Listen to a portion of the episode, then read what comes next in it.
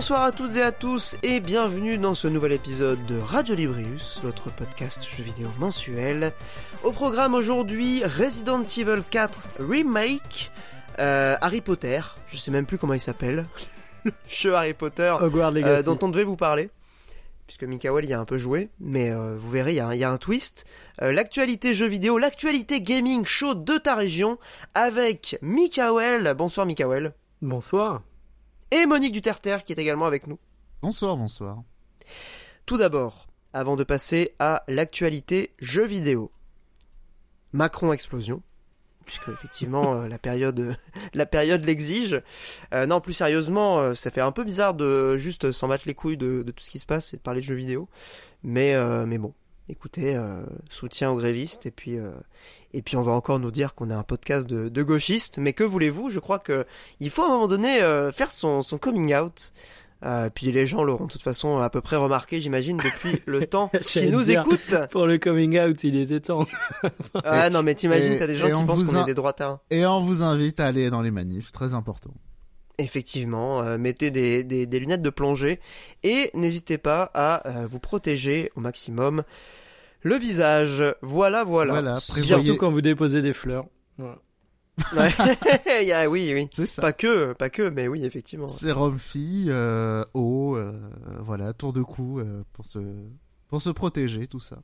Tout Et à éviter, fait. et éviter d'y aller tout en noir aussi. Ah là, c'est fait, effectivement, c'est c'est la cible. C'est tapez-moi quoi. Bah c'est ça, parce que moi le truc c'est comme ma, ma tenue de cycliste, effectivement je suis tout en noir, j'avoue que... Tu t'es fait, euh, tu t'es fait tabasser euh, du coup, Monique? Non, non, non, tranquille. Tout va bien? Tu t'es fait gazer ou pas? De fou, mais tranquille. Ouais, putain, ça, j'ai encore le- les yeux qui me brûlent, les, les, les- qui me piquent, le, ouais, qui me piquent. C'est horrible. D'ailleurs, euh, fun fact, du coup, je, à la suite de ça, euh, comme je, le lendemain, j'avais encore un peu mal et tout, j'ai commencé à un peu avoir peur de. Bon, on parlera de jeux vidéo, hein, vous inquiétez pas. Mais euh, j'ai commencé un peu à flipper de est-ce que c'est potentiellement dangereux? Et en réalité, euh, pour quelqu'un en bonne santé qui a pas de problème respiratoire, ça va. Même si les utilisations, enfin, si tu y es soumis de manière répétée et régulière, ça peut quand même te laisser des séquelles. Donc bon, euh, pas cool. Mais par contre, pour des gens qui ont des problèmes respiratoires, pour des gens qui sont un peu fragiles, euh, ça peut clairement euh, créer des problèmes, euh, sans forcément aller jusqu'à la mort, même si c'est possible. Euh, ça peut créer des problèmes assez assez vénères. Donc Ouais, euh, Pour le coup j'ai vu pas mal de gens qui étaient vraiment dans le mal. ah ouais ouais non mais c'est horrible. Tu t'es l'impression moi sur le moment j'ai l'impression que j'arrivais plus à respirer quoi. Et alors le truc qui est incroyable aussi c'est que pour le coup le gaz lacrymo est interdit dans les conventions internationales de guerre puisque c'est considéré comme une arme chimique, mais il est autorisé pour le maintien de l'ordre euh, à l'échelle d'un pays. Ce qui paraît complètement euh, délirant. Mais bon, que en tout voulez-vous cas, moi je euh, soutiens c'est Olbius ça. et ce message de soutien pour euh, nos forces de l'ordre qui devraient effectivement avoir le droit à un critère pénibilité supplémentaire puisqu'ils sont exposés à ces lacrymos eux aussi.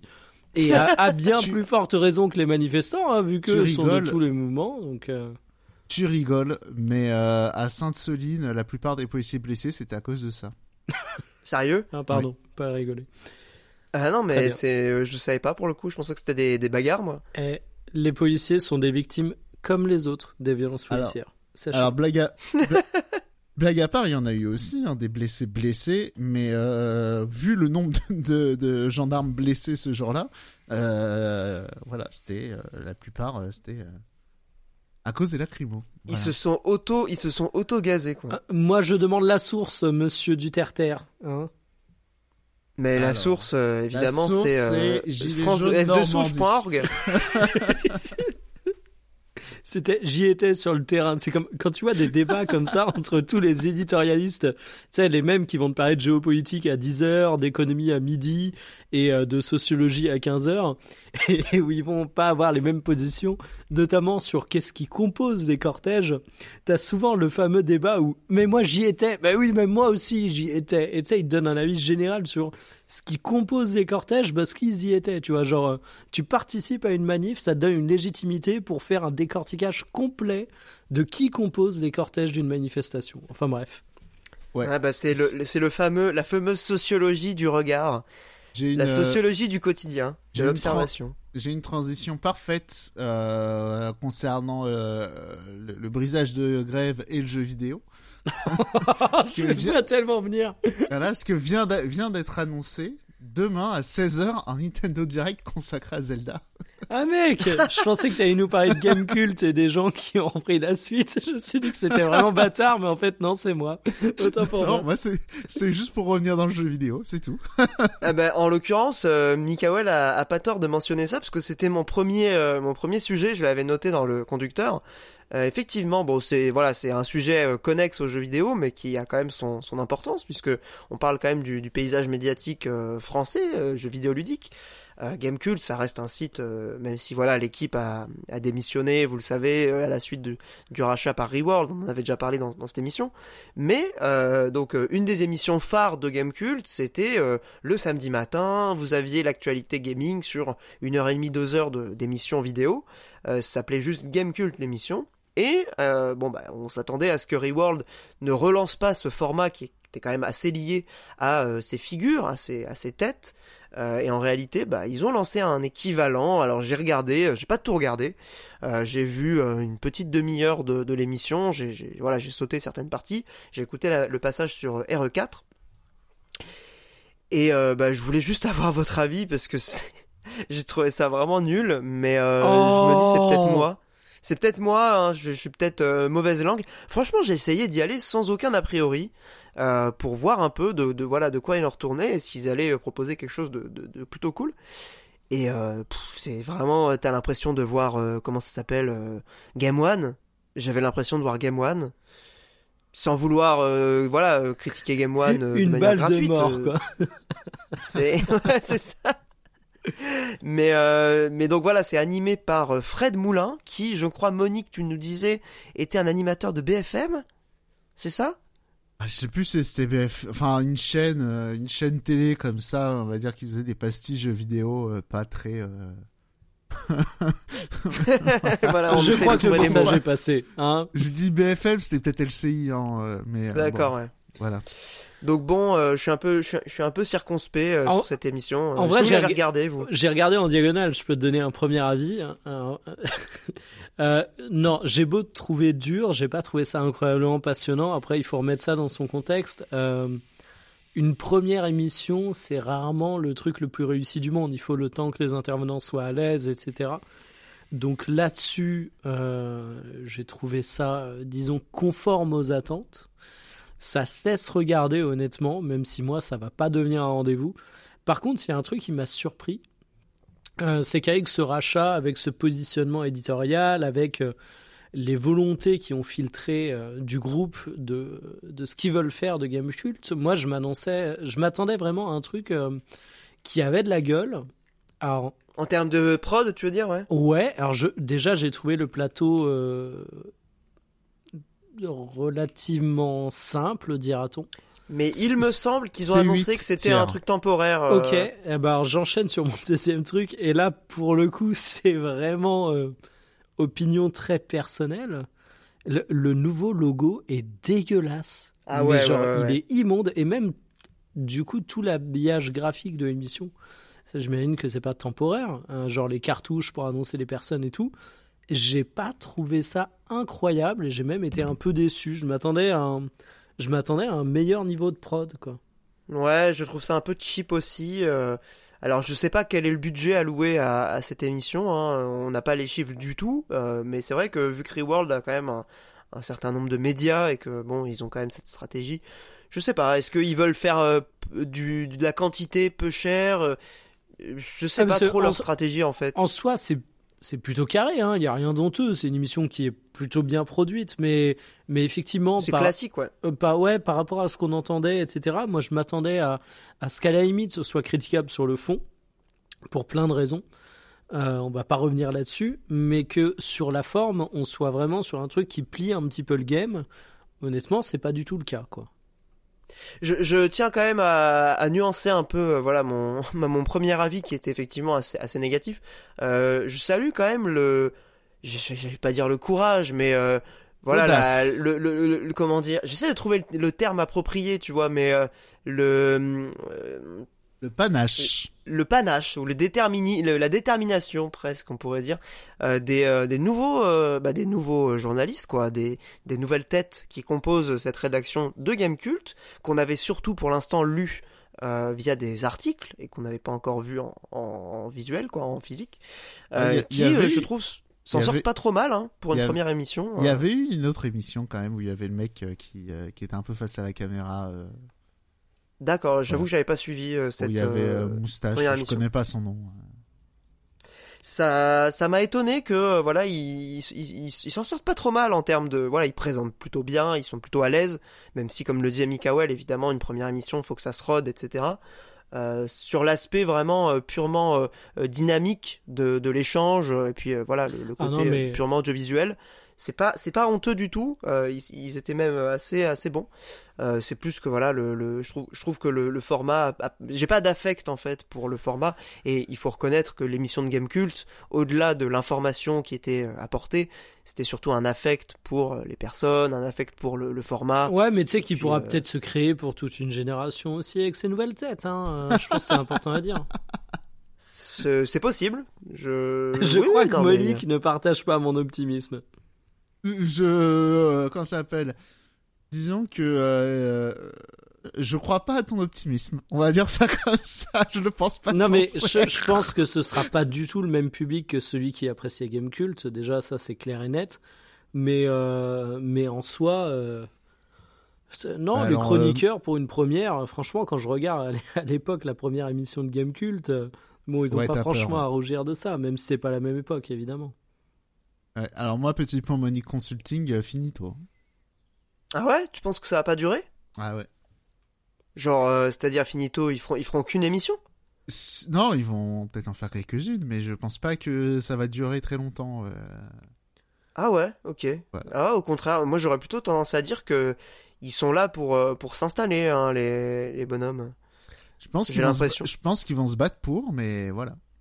Ok, bon, bah de toute façon, euh, l'avenir nous le dira. Ça fait partie des... voilà, je, je demande aux auditeurs, aux auditrices de, de marquer ce moment et euh, de nous faire un rappel euh, dans quelques mois si... euh, En, en vrai, moi, est- je pense que c'est tellement imprévisible. Enfin, ce genre de groupe média peut avoir des moves qui qui sortent pas de nulle part, on va dire, mais euh, ouais, jouer au consulting euh, là-dessus, je pense que, tu pourrais avoir l'aventure qui continue ou qui s'arrête avec exactement les mêmes résultats. Donc, euh, Alors, je, Ouais. je vais faire mon prono. Euh, moi, je pense que. euh, Alors, attends, je fais le calcul.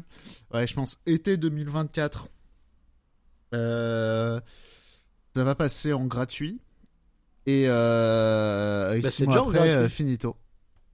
Euh, je crois que c'était que la première émission. Mais je pense que le paywall, Ah ouais il saute euh, l'été prochain. ah, alors, par contre, qu'on soit clair, si l'émission est payante, j'y crois pas du tout. Bah ouais, ouais, moi c'est hein. que moi, je partais bien en tête qu'elle était désormais gratuite et que ça faisait partie de leur stratégie. Mais, euh, mais pour rendre une émission payante, il faut que tu aies de l'affect, et l'affect, il faut du temps pour le créer. Donc si elle est d'office payante, effectivement, je suis pas optimiste pour le coup. Et je te Pour l'émission, il me semble pas qu'ils ont dit qu'elle allait passer en gratuite. Mais euh, juste, pour moi. euh, je pense qu'ils vont avoir beaucoup de mal à refaire du réabonnement. Ah, mais Donc ça, là, pour l'instant, il y a- Et Mais- pour l'instant, il y a des gens comme moi qui sont pris au piège. Voilà, Bah de même, deux moi ans, je suis euh, abonné euh, depuis euh, voilà depuis quelques temps, mais c'est les c'est l'abonnement que j'avais pris avant le, la toute l'affaire. Oui, c'est ça, bah pareil. Moi, juste avant, à peu près. euh. Je crois que je suis abonné jusqu'à la fin de l'année, moi, un truc comme ça. Bah, moi, euh, ouais, je crois l'an prochain. Et vous aviez un compte à vie euh, sur Mega Upload ou ça se passe comment? Non, euh, cela dit, non, le, le truc pour les deux ans, il est intéressant parce qu'il est vraiment pas cher. Bah oui, il y avait des jeux Non, offerts en plus cher. à l'époque. Mais euh, en vrai, euh, qu'on soit clair, leur business model, euh, s'ils misent sur le payant, pour moi, ils sont effectivement morts. Il faut qu'ils fassent une bascule vers le tout gratuit, qu'ils essayent de proposer du contenu euh, un peu quali comme leur émission et qui et qui visent les les sponsorisés pour faire rentrer de la tunasse. Hein. Enfin, c'est pas très esprit game culte, mais pour moi, Bah euh, j'y vais, euh, c'est ce qu'ils font depuis quelques années. Hein. euh, De toute façon, suffit Ouais, de voir ça et des guides d'achat ressemble. climatiseurs pour mettre des liens sponsorisés, mais ça c'est encore autre chose. Enfin, des liens On y arrive la période là. Les Bah, là- climatiseurs, ça arrive. Bah là, sur Gamecult, par exemple, ils ont une nouvelle émission de jeu de plateau aussi, j'avais pas vu. Ouais, alors ça pour le coup, je trouve ça plutôt cool qu'ils se, mettent à faire ça. Euh, Façon que, canard bon, PC. Ça manquait, voilà, Canard PC le fait aussi. Ça manque euh, beaucoup, je trouve. Je trouve que Ah, c'est vraiment si- une bonne démarche de, de, de fusionner avait, ces deux euh, univers. Il y avait Silence on joue aussi. Euh, ouais, enfin, Silence on joue, il y a une chronique. euh, oui, après, ça fait des années qu'elle dure et tout, hein, donc c'est cool. Mais c'est une chronique de 3 minutes sur une émission de, de 2 heures, donc c'est un petit, tout petit morceau. Mais là, je trouve ça cool de consacrer vraiment une émission à ça euh, sur un site de jeux vidéo. Euh, J'imagine que c'est de plus en plus fréquent, tu vois, les joueurs de plateau, enfin les gros joueurs de plateau qui sont également joueurs de jeux vidéo. les deux univers sont quand même assez, euh, comment dire, ils, se- ils se touchent beaucoup, quoi. Et tu veux mon avis de connard? Enfin, désolé, mais Le Ça- professionnel du secteur. Tu veux. En dire. plus, Mikael, t'es un, t'es un gros joueur de jeux de plateau. euh, Alors, tu euh, peux- tu gros joueur, non, mais euh, non, non, là pour le coup, c'est plus le web marketeur qui va parler, mais euh, aussi pourquoi tu as des sites qui font de la diversification? C'est que quand tu un gros site média, tu as une autorité de domaine en termes de référencement naturel qui est monstrueuse, ce qui fait que euh, sur un domaine comme les jeux de plateau où t'as pas de sites qui ont une autorité incroyable, tu peux vite aller gratter des positions intéressantes. Et que quand tu es jeuxvideo.com et que tu fais un guide d'achat, bah, tu arrives très bien à te positionner, très bien à avoir du lien affilié. Quand tu es game cult et que tu vas faire du test de jeu de plateau, bah, tu es face à une concurrence qui est beaucoup moins grande en référencement naturel que sur du test de jeux vidéo où tu as beaucoup de sites qui sont des gros sites. Et aujourd'hui, tu as même des sites médias généralistes qui en parlent et qui évidemment ont une autorité plus grande que du JV, que du game cult, que du IGN. Donc en vrai, c'est aussi un choix euh, en termes d'acquisition de trafic et donc de grosses tunasses. C'est qui purement est, euh, économique. Qui est dans logique. ce- cette perspective-là. ouais. Ouais, et ce qui est intéressant, c'est que tu te dis que, ok, ça fait sens éditorialement, mais je suis même pas sûr que ce soit ça le critère premier. Ouais. Genre, le- tu la vois, quand- le- la, la cause de ça, ouais. Quand t'as JV qui fait un guide d'achat sur les climatiseurs, pourquoi? Bah, C'est que t'as des mecs qui se sont dit, hey, on a une autorité de domaine qui nous permet de bien ressortir sur meilleur climatiseur, vas-y, on va faire ça et on fonce dessus, quoi. Ce qui est, Ouais. ce qui est évidemment honteux, hein, mais euh, bon. Bah, C'est la logique de, c'est la logique du, du, du web euh, d'aujourd'hui. Hein. On peut pas non plus le, le nier. hein. Ben, vraie question, est-ce que c'est la logique du web? Et là, je, je- pour le coup, je vais donner une, une petite pièce au pronostic de Monique. Euh, est-ce que c'est la logique du web d'aujourd'hui? Ou est-ce que c'est la logique du web d'hier? Tu vois, miser sur euh, la captation Ah de trafic, le tout gratuit C'est une vraie question. J'ai pas la réponse, mais, euh, mais ça mérite d'être posé. Est-ce que JV Mhm. aujourd'hui fait le bon choix en misant tout sur le trafic, le contenu un peu sale?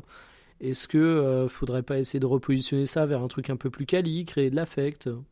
J'ai pas la réponse, Ouais, mais c'est intéressant, intéressant. je trouve, euh, quand on parle de presse JV.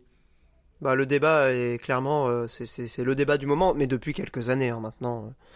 Ça fait depuis euh, quelques années que voilà, ce sujet de, de, la, de la scission entre deux, deux grands modèles est quand même, est quand Mais, même posé. mais ce qui est intéressant, c'est que le gratuit a pas dit ses derniers mots, et en fait, euh, pardon, je fais une digression, hein, mais pour une fois, on, ah non, fait je une, prie, vas-y. on fait une digression, on parle pas de politique, ça fera plaisir à certains, et, euh, Ouais. et, et- et c'est plus des thèmes entre guillemets droitards, mais euh, c'est qu'en fait, euh, on a vite annoncé la fin du modèle gratuit parce que on disait ouais, les bannières pub ça vaut plus rien, mais en fait aujourd'hui, même avec un modèle gratuit, t'as mille et une manières de rentabiliser un média. Tu vois que l'affiliation, c'est quelque chose qui a complètement explosé au cours de la dernière décennie et c'est devenu mais vraiment une brique importante de business model des médias gratuits. Et euh, c'est pas trop mal parce que, mis à part les dérives éditoriales dégueulasses que tu vois au cours d'un Black Friday, euh, mais sinon, voir des, une partie guide d'achat sur un site quand c'est cohérent éditorialement, ça me choque pas. Et tu as de plus en plus euh, également de la production de contenu qui est fait à côté, où le groupe Humanoid avec Numérama, avec Frandroid en est un bon exemple, où en fait tes médias sont des faire-valoir pour qu'à côté tu pousses une agence qui va produire du contenu de marque pour des annonceurs, où tu vas avoir normalement, si c'est bien fait, une vraie séparation, mais où tu vas vendre ton expertise. Et, euh, en fait, tu te rends compte que bah ça, plus le native advertising, plus pas mal d'autres choses, bah, tu as quand même de plus en plus de, de petits outils dans tes possibilités, même quand tu es un média gratuit. Donc euh, non seulement c'est un sujet qui est en place depuis pas mal de temps, mais je crois en plus qu'il se réinvente. Tu as, des nouvelles manières d'envisager le gratuit, tu as des nouvelles manières d'envisager le payant, et au moment où Gamecult débarque et euh, bah, se retrouve face à une problématique d'image qui est quand même majeure pour ce qu'était leur cœur de cible, je suis très curieux de voir les choix qu'ils vont faire. Bah, pour l'instant, ils sont vraiment euh, collés comme des moules à leur rocher de, euh, du modèle qu'avait initié euh, Yukishiro et la rédaction précédente. Mais euh, comme tu le soulignais, euh, sans l'affect, euh, ça me paraît compliqué de maintenir cette, cette stratégie-là. Maintenant, comme voilà, comme je l'avais évoqué, j'imagine que ils ont un peu l'intention d'aller chercher des gens qui sont déjà voilà installés un peu dans leur domaine pour justement ramener aussi des communautés, ramener des gens qui ont un affect justement pour euh, des, des influenceurs, des youtubeurs, Mais des c'est vrai twitchers. que des créateurs de contenu quali sur un site média, t'en as quand même pas énorme. Donc t'as peut-être une Ah, carte à jouer ça me paraît, ça me paraît être évident, tu vois, d'aller chercher ces gens-là. Mais est-ce que les gens qui font ce genre de contenu euh, euh, de- en indépendant vont vouloir justement euh, aller sur des trucs comme Gamecult, euh, parce que généralement c'est pas non plus hyper bien payé, quoi. C'est ouais, le débat, le débat est posé et je, je suis curieux aussi de voir comment ça va évoluer euh, pour. Pour le coup, euh, je pense que le marché de l'affect, euh, il est pas mal sorti des sites comme ça et euh, on, il se retrouve beaucoup plus sur euh, les YouTube, les applis de podcast, les Patreon, Les Twitchers. Twitch, tout ça. Ouais, non mais c'est c'est clair. hein. D'ailleurs, heureusement que notre notre cher ministre de l'économie Bruno Le Maire est en train de préparer une loi pour encadrer tout ce petit bordel. Oh, est-ce qu'on peut continuer à digression juste deux secondes? Je suis désolé. Ah bah, j'aurais pas, j'aurais pas lancé le sujet euh, si je voulais pas une digression. Ah merci. Non mais parce qu'à un moment, il faut quand même le dire. Désolé, je, je vais faire un peu, euh, je vais faire un peu mon gros rageux, mais il faut dire que la moitié des, des gros créateurs de contenu nous ont fait une magnifique sortie euh, texte sur fond noir avec euh, police blanche. Alors c'est bien pour une fois, c'est pour, euh, c'est pour autre chose que euh, je savais pas qu'elle était pas majeure. Euh, J'avoue. donc putain. au moins il y a ça de positif, mais euh, mais c'est quand même hallucinant. Tu te dis t'es un mec comme Squeezie ou même euh, des chapeaux d'eux en termes de créateurs de contenu. On parle de mecs qui ont eu des boîtes qui brassent mais minimum quelques centaines de milliers d'euros par an. Je dis bien minimum. Hein. Ouais, ça peut aller à plusieurs millions. Bah, hein. et Squeezie, euh, je pense que c'est plusieurs Clairement, dizaines de millions. Squeezie, ça passe les millions. hein. Ah bah Squeezie, je pense que c'est plusieurs dizaines de millions par an, mais euh, mais facile. Mais euh, mais je trouve ça hallucinant qu'ils viennent te dire, soit ils ont réellement pas lu le truc et, et l'agence qui a fait ça, mais ils vont se faire mais défoncer parce que juridiquement, ce qu'ils avancent, les créateurs de contenu, c'est quand même grosso modo qu'on a présenté leur accord alors qu'ils n'avaient pas vraiment donné, ou alors ils sont en train de nous faire croire que euh, euh, j'ai une petite phobie administrative, j'ai pas osé lire le contrat. euh. Enfin, dans tous les cas, il y a un scandale quelque part, quoi. Soit du côté de l'agence de marketing, euh, soit du côté des créateurs de contenu, mais cette histoire est lunaire. Mais lunaire. C'est lunaire dans la mesure où c'est en, enfin, en tout cas, moi, de mon point de vue, un peu, bon, c'est un peu moral, si tu veux, mais l'idée que euh, la zone grise est très bien, on veut la garder, déjà, c'est choquant en soi, je trouve. Tu vois, il y a un truc vraiment, euh, c'est la pomme est pourrie, euh, on va pas enlever, enfin, on, la garde comme, on la garde comme ça, on veut, on veut rien changer.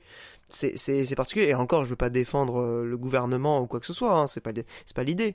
Mais, mais ouais, il y a un, côté as- assez, assez euh, déconnecté, je trouve, euh, de, de cette euh, tribune signée par plein d'influenceurs, dont Cyprien. euh, Enfin, il y a tous les gros hein, qui ont signé.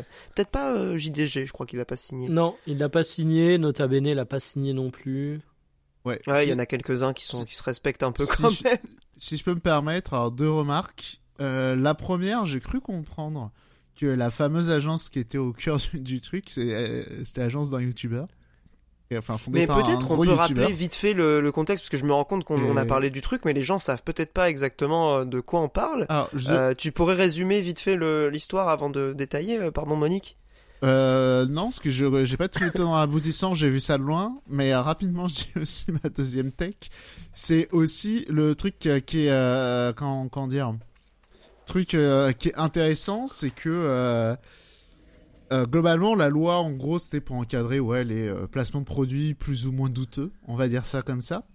Et euh, le, le Enfin bref, ça pose quand même des problèmes parce que au final, les, les placements douteux, on va dire ça comme ça, donc pour les cryptos un peu bizarres, Mais en vrai, je peux les vous- trucs insistants pour les paris sportifs. Je Je, peux- termine juste, Ouais. juste, je termine. C'est que mine de rien, ça permet quand même à pas mal de petits créateurs, enfin petits, euh, plus petits créateurs euh, de Petit, pouvoir petit, ouais. de pouvoir euh, bouffer quand même le, le- la grisaille. Euh, maintenant, quand c'est les gros qui disent non, non, on continue le marché gris, clairement c'est crado. Alors, j'ai un exemple Voilà. très concret, hein, si vous voulez. Ben moi, pour ceux qui ne savent pas et qui écoutent le podcast, j'ai une chaîne où je parle de football. Et pour le coup, j'ai des partenariats avec des marques de paris sportifs. Donc, typiquement, le genre de partenariat qui sont dans les zones grises. Il se trouve que euh, moi, j'avais échangé avec pas mal de personnes à l'époque où je me suis lancé là-dedans. faut savoir que moi, euh, j'étais le premier créateur euh, YouTube que BetClick a approché à travers un hasard assez improbable. Et, Champion Eh ouais, eh, eh, s'il te plaît, Cocorico. Et, euh, et pour le coup, moi, j'avais fixé euh, tout de suite pas mal de conditions auprès d'eux. Euh, parce que moi, c'était pas quelque chose avec lequel j'étais hyper à l'aise pour être transparent avec vous. Et c'est assez marrant parce que moi, j'ai été moteur sur les exigences légales que je voulais mettre dans mes placements. C'est-à-dire qu'en fait, au départ, c'est moi qui ai créé mes propres petites bannières euh, sur euh, tous les messages de prévention, etc. C'est moi qui ai euh, rappelé tous les warnings, blablabla.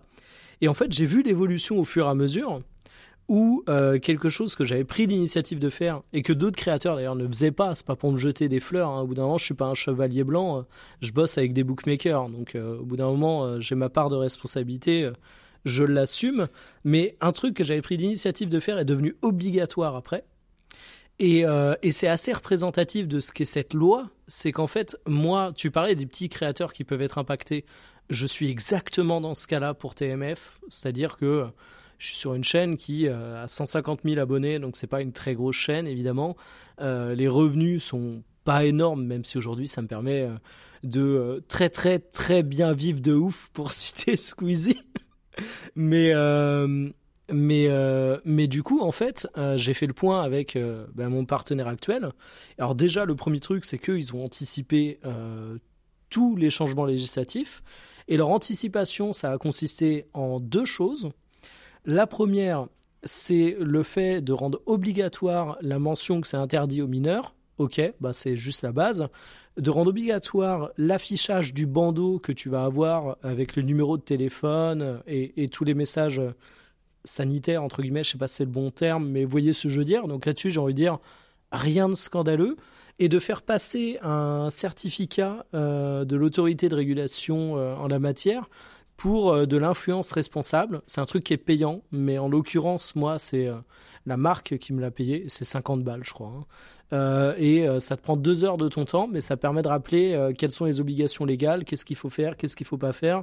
Donc, pourquoi je vous dis ça? C'est pour dire surtout que la loi, elle est hyper loin d'être vénère. Même dans le domaine des paris sportifs, qui est sûrement un des domaines les plus touchy, les Ouais. obligations n'ont rien de délirant, elles vont juste dans le sens du bon sens, quoi. Ouais, ouais, c'est.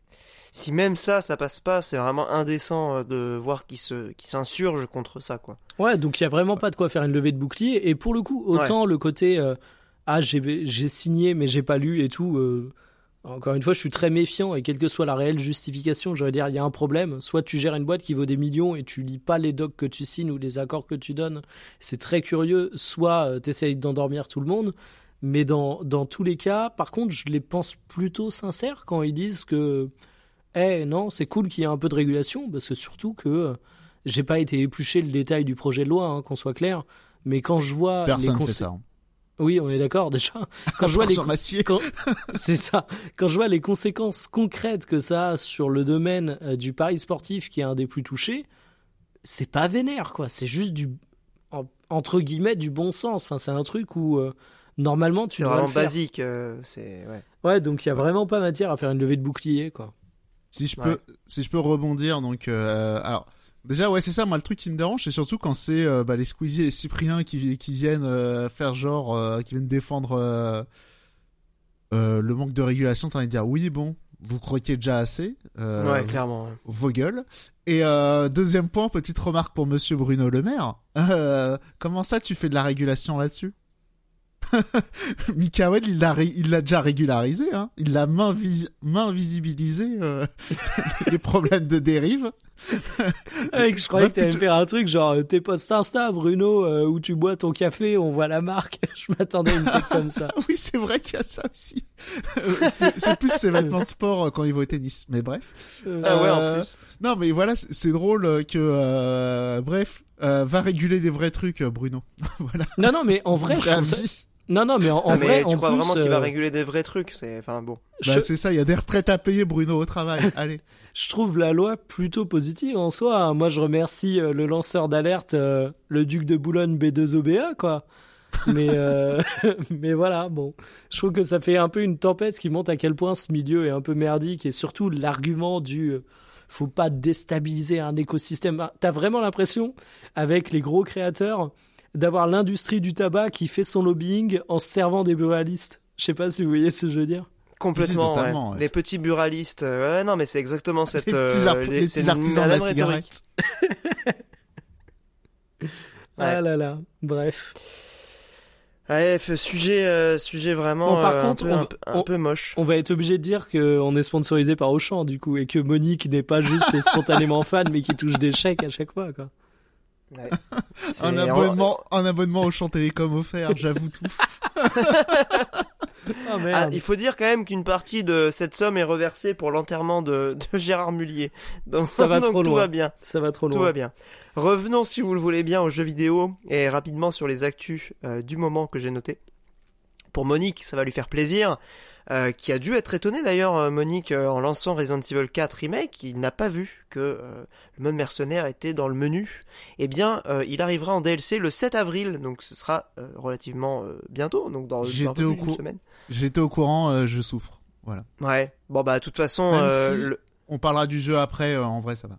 Voilà, 7 Et j'en avril, parle ça arrive vraiment bientôt. rapidement, euh, je pense, comme tu vas le faire, euh, le jeu aussi, euh, on en parlera Ah bah là j'ai en- déjà bien avancé ouais. Mais on, le, le- ouais clairement le mois prochain on aura fait euh, le mode mercenaire et le jeu euh, en long, en large et en travers. Pour la pour la petite info, euh, quatre personnages seront jouables au lancement donc de ce mode Mercenaries. Léon Kennedy évidemment, le perso principal du jeu, Ada, Ada Wong, Jack Crowther l'antagoniste ou Hunk. Donc quatre personnages, euh, ce qui est euh, pas mal déjà pour un pour Ah les premier. bâtards, il y a pas Wesker? Non, il y a pas Wesker pour l'instant qui est annoncé. Ok. Et il était stylé dans le Mercenaries du 4. Après, il sera probablement ajouté un peu plus Je- tard en DLC. J'ai euh. aucun doute. Là par contre en DLC ils font chier. hein. Mais bref. Alors, je sais pas si ce sera un DLC gratuit ou payant. Pour le coup, euh. Je... On en parlera rapidement, mais on va dire qu'il y a des trucs qui ont un petit peu disparu dans le jeu. ouais. Mais ça sent le DLC en préparation. Ouais. Déjà, déjà les éclairages, les, euh, les éclairages alternatifs en DLC, franchement Capcom. Oh là. Il y a vraiment ça nous Ouais, bah, il y a- il y, a- y a plein de merdouilles euh, en DLC. Un, peu, euh, un peu comme DMC aussi, où t'avais genre les musiques des anciens en DLC.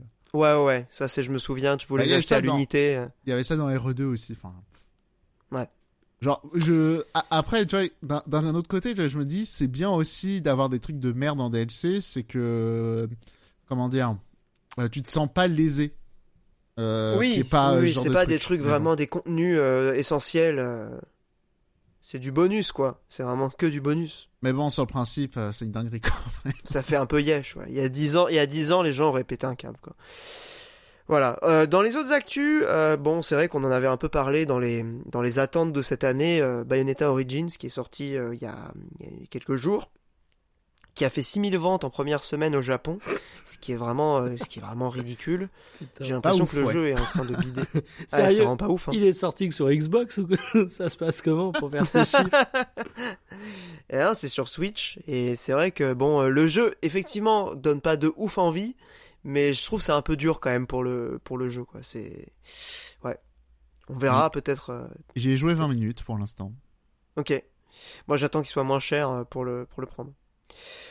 Ensuite, dans les actualités euh, rapides, histoire de pouvoir passer rapidement ensuite à la partie chronique, puisqu'on a pas mal de jeux à euh, chroniquer. Euh, Final Fantasy XVI, bon moi c'est un des jeux que j'attends le plus cette année, vous le savez. Yoshida, donc le producteur du jeu, est venu à la PAX, donc il y a un festival, un- voilà, un moment de, de- de jeux vidéo important, notamment pour les développeurs, qui est venu présenter pendant plus d'une heure la philosophie autour du jeu et qui a dévoilé pas mal de nouvelles images, notamment des images de, du monde, puisque pour l'instant on avait surtout Oui. vu euh, des combats, on avait surtout vu euh, des cinématiques, et euh, enfin on a vu un peu les environnements du jeu. Et je dois dire que ça, ça met une belle claque. Alors. Ça donne de ouf envie. Moi, je suis partagé sur FF16. Je pense que si on prend tous les podcasts où j'en parle, je dis tout et son contraire. Donc je vais Ouais, à chaque fois, ça, tu changes d'avis. mais, Ouais, mais c'est- je pense juste. que je, je vais, je vais faire l'intervention ultime.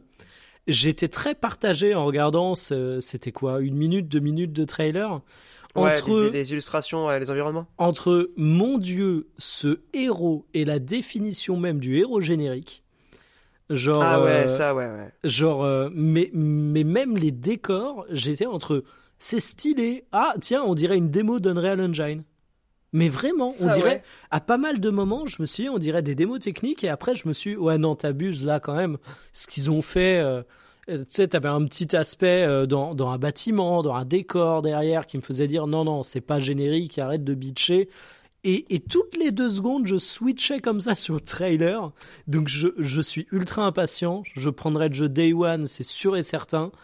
Mais je ne sais pas du tout à quoi m'attendre. Je, je passe par toutes les émotions. C'est incroyable. Ça faisait très longtemps le- que j'avais pas eu ça. Pour le coup, je regarde le trailer, euh, je comprends tout à fait ton ressenti sur le euh, ah c'est générique, ah non, ah oui, ah non. Ouais, on est d'accord, hein, c'est une dinguerie. ouais. Après, il faut reconnaître que pour le coup, euh, le jeu a un peu une, euh, sur le plan purement du rendu, a un peu effectivement cet aspect démo technique. Mais je trouve quand même que sur les environnements, euh, ils ont suffisamment brassé les, les différents épisodes, de, parce qu'il y a, y a évidemment un côté euh, aboutissement, best-of, beaucoup de références à FF14. Euh, pourrez retrouver sur sur internet pas mal de comparatifs entre voilà des illustrations des premiers Final Fantasy, des artworks qui sont voilà ré- qui sont réutilisés, qui sont euh, transcrits avec le, le moteur du jeu. Euh, il me semble d'ailleurs que tu disais euh, démo technique Unreal Engine, mais il me semble que le jeu est sur Unreal Engine, donc euh, Oui, oui, c'est est, pas hein. étonnant, tu vois, euh, à certains aspects. Mais bon, je voilà, moi je l'attends, je l'attends toujours avec beaucoup d'impatience. Euh, il me, il me hype ce jeu. Euh, et pour terminer, alors c'était une actu marrante parce que j'ai vu ça, j'ai fait ah ouais, c'était pas déjà le cas.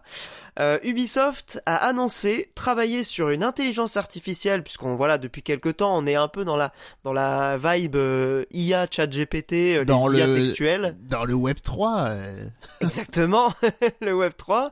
Euh, donc une IA pour, donc évidemment textuelle, pour écrire les dialogues des PNJ de ces mondes ouverts. Et ça a beaucoup fait rire parce que c'est pas ça qui brille dans les jeux Ubisoft en général. Euh, c'est même plutôt assez générique. Euh, et en même temps, il faut reconnaître que jusqu'à présent, c'est des auteurs hein, qui travaillent sur ces dialogues. Et vu la quantité de, de dialogues qu'il doit y avoir dans un jeu Ubisoft euh, aujourd'hui, euh, notamment, je pense au dernier Assassin's Creed, euh, donc Valhalla, qui avait une quantité de, de quêtes secondaires, de PNJ, de trucs à faire dans tous les sens. Euh, ça va peut-être effectivement pouvoir un peu soulager des gens, euh, d'autant plus si c'est pour donner trois informations euh, basiques. Il n'y a pas nécessairement besoin que ce soit euh, hyper bien écrit, en tout cas pour ce qu'ils essayent de faire avec leur jeu. Voilà, ça m'a beaucoup fait rire. après vous c'est en pas pensez? Après c'est pas parce que c'est fait par Ignac, que c'est mal écrit hein, pour le coup. Ah, je, je, non, j'ai pas dit ça. Hein. Est-ce que vous pouvez meubler environ euh, 30 secondes sur le sujet pour que je vous apporte une réponse extraordinaire? Euh, je vais essayer de meubler parce que Ah non, c'est bon, je vais vous donner Mais- ma réponse. Je viens, de tant mieux deman- parce que j'avoue que ça m'inspire pas grand chose. je viens de demander à ChatGPT une IA, est... une IA écrit-elle de meilleurs dialogues qu'un scénariste Ubisoft? Et du coup, l'IA me répond. Alors évidemment, c'est une IA normande, hein, rappelons-le, ChatGPT se mouille assez rarement. Il est difficile de dire avec certitude si une IA peut écrire de meilleurs dialogues qu'un scénariste d'Ubisoft, car cela dépend en grande partie de la qualité de l'IA et du scénariste en question, ainsi que des attentes et des critères de qualité de la production. Cependant, les IA ont fait de grands progrès dans la génération de langage naturel ces dernières années et certaines sont capables de produire des dialogues convaincants et cohérents. Par exemple, des IA comme GPT-3 de OpenAI a été utilisé pour créer des textes dans divers domaines, y compris dans la création de jeux vidéo.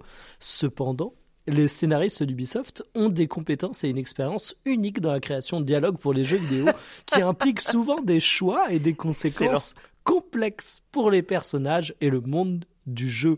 Les scénaristes peuvent également collaborer étroitement avec les concepteurs de niveau, les artistes et les ingénieurs pour créer une expérience de jeu globale cohérente, c'est quasiment fini.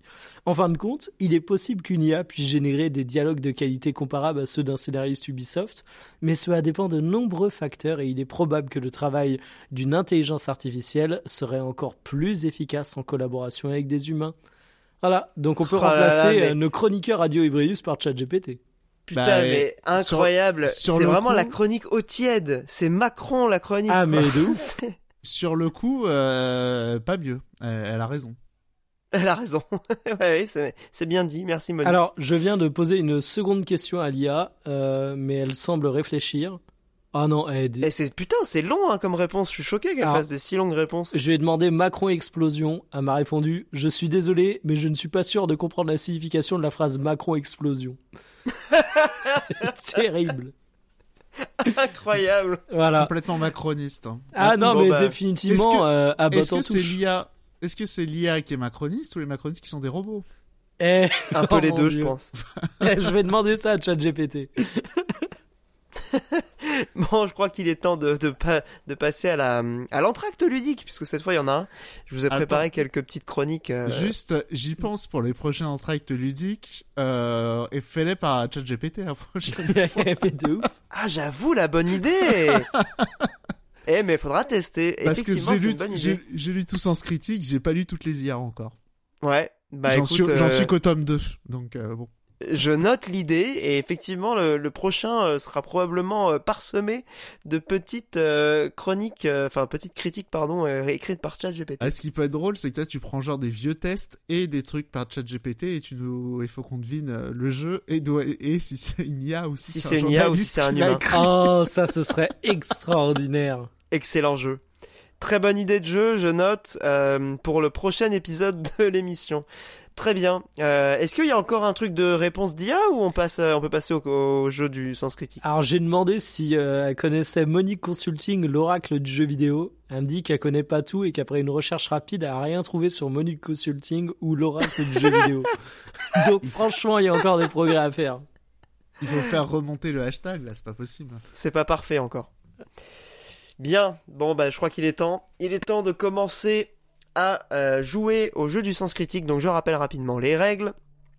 Je vais lire des chroniques, des critiques pardon, euh, issues du site Sens Critique. Évidemment, on parle que de jeux vidéo ici, euh, qui sont voilà des, cr- des, des critiques soit positives, soit négatives, d'un jeu qui est relativement connu, puisque voilà, je vais pas, je vais pas chercher les trucs trop obscurs. Et le but, c'est de retrouver le jeu dont il est question à partir de la critique. Euh, Il y a un enjeu évidemment de, de mini-compétition, même si en vrai on s'en bat un peu les couilles des points. C'est plus pour la, euh, l'aspect un peu rigolo Ah. de cet exercice. Juste avant que tu commences, dernière Je t'écoute. chose. J'ai demandé Squeezie a-t-il lu la déclaration avant de la signer? Bon, après une réponse au froid, il me dit Cependant, en général, il est probable que Squeezie ou toute autre personne lise attentivement une déclaration avant de la signer, car cela peut avoir un impact sur son image publique et sa réputation. Chat GPT à Poucave Squeezie. Voilà. Ah, le bâtard. ouais, ouais, ouais. ouais. Ouais, en même temps, euh, elle dit ça, mais moi je suis même pas convaincu. Hein. Je suis même pas convaincu. Allez, go. Bref. Parce que t'es conspice. Je suis un peu conspiré. En même temps, j'ai fini MGS3. Donc, euh... j'en parlerai après d'ailleurs dans les, dans les chroniques. Bref, première critique, le titre, justement, puisqu'on est dans le conspi, le titre de la critique c'est Sortez de la matrice et réfléchissez par vous-même. Réveillez-vous les moutons. Très bon titre de, de critique jeu vidéo. Donc sortez de la matrice et réfléchissez par vous-même. Scénario vu et revu. Personnage cliché. Gameplay d'une pauvreté incroyable. Last of Graphi- Us. Non. Graphisme sans aucune originalité. On est dans la décennie 2010. Voilà, je donne un petit indice. Difficulté ridicule. Ce jeu est décidément le plus surcoté que j'ai jamais vu. Assassin's Creed 2. Non. Les quelques rares idées originales, comme jouer avec les enfants de ces personnages, sont vraiment ratées. Ne cherchez pas de réflexion sur les relations intergénérationnelles. Exactement. C'était Fire Emblem Awakening, qui est donc euh, bah, un jeu 3DS, puisque vous aviez un peu l'indice de, de- du bonus. on a de parlé la de la 3DS. matrice. Ouais, parce que le jeu a été relativement encensé. Hein, il a une putain de note ah, moi, euh, j'ai de pris moyenne. premier degré univers du jeu, quoi. Ah ouais, effectivement, ça pouvait être pris dans ce sens-là. Moi, Euh, je savais que ça serait un jeu surcoté, mais alors Awakening, c'est pas non plus euh, bon. Bah, il a 8 de moyenne et euh, donc le l'auteur de la critique Ah, c'est y en a Faust. plein. Il y en a plein des Fire Emblem avec 8 de, de moyenne. Ouais, celui-là, il avait plutôt une plus, une plus haute moyenne que les autres, hein, de ce que j'ai vu. Et euh, Oh. il, a tro- il a mis 3 sur 10, donc le- l'auteur de la critique. Ce qui est vraiment pas ouf. Ah, mais le, sens, le, le Fire Emblem sans critique, c'est le pire endroit du monde. hein. Ouais, j'en ai lu quelques-unes, euh, j'ai, ouais, j'étais assez, euh, assez choqué. À la Je fin, le- l'auteur dit, si vous voulez jouer à un vrai jouet, à un vrai RPG intelligent et bien écrit, jouez à Devil, Devil Survivor. Donc le, le, le SMT tactique euh, de la 3DS et de la DS. Tout à fait. Puisque là, on était sur 3DS, je pense que la, la comparaison s'est faite de manière naturelle. Ah, Parce que pour le coup, je sais plus, si- je crois que c'était sur Fire Emblem Enga- Engage ou, un- ou euh, l'un des Fire Emblem, mais genre l'une des premières notes euh, négatives, c'était un Soralien. Je dis ça, je dis rien. Ça veut tout dire. Voilà. Ouais. Fa- Faites les rapprochements que vous voulez. Un- donc un point pour toi Monique et on passe à la deuxième euh, euh, critique qui s'appelle La Madeleine de Prout. Et c'est donc un jeu pareil des années Très 2010. Ex- excellente, euh, excellente vanne. Je trouve que le premier épisode de cette série a une certaine simplicité qui, au fil des épisodes, s'est enfouie sous une complexité superficielle par besoin de renouvellement. Je comprends la démarche, mais cela me gâche mon plaisir. Trop de trucs à ramasser, des collectibles dans tous les sens. Assassin's Creed. non, Moi, c'est mon... la mer noire, tu vois, que je répète en boucle. la mer noire? Non, c'est non. Et je te parie que la dernière, ce sera la mer noire. Ce sera Assassin's Creed 2. Non, non, non, bon, je, je reprends la critique. Donc, euh, des trucs à ramasser, trop de collectibles, etc. Celles qui sont produites par la banane géante qui flotte, celles qui ne restent affichées que quelques secondes, en dessinant des formes, et si on les ramasse toutes, on gagne d'autres bananes. Ou des pièces de puzzle en trop Donkey grand Kong nombre. Country, Tropical Freeze. Effectivement. Oh là Donkey là. Kong Country. Le massacre tropical. continue. Alors, on parle Ouais. de ramasser des bananes euh, au final. Ouais, non, Bah mais ouais, c'est bah vrai, ouais. maintenant que tu le dis, euh, ouais, évident. En même temps, euh, comment dire, le mec a mis 5 sur 10 euh, pour ce, ce, ce grand, grand jeu que de la Wii U qui était ce, cet épisode de Donkey Kong. Et donc, effectivement, les bananes, ça mettait un peu la, la puce à l'oreille.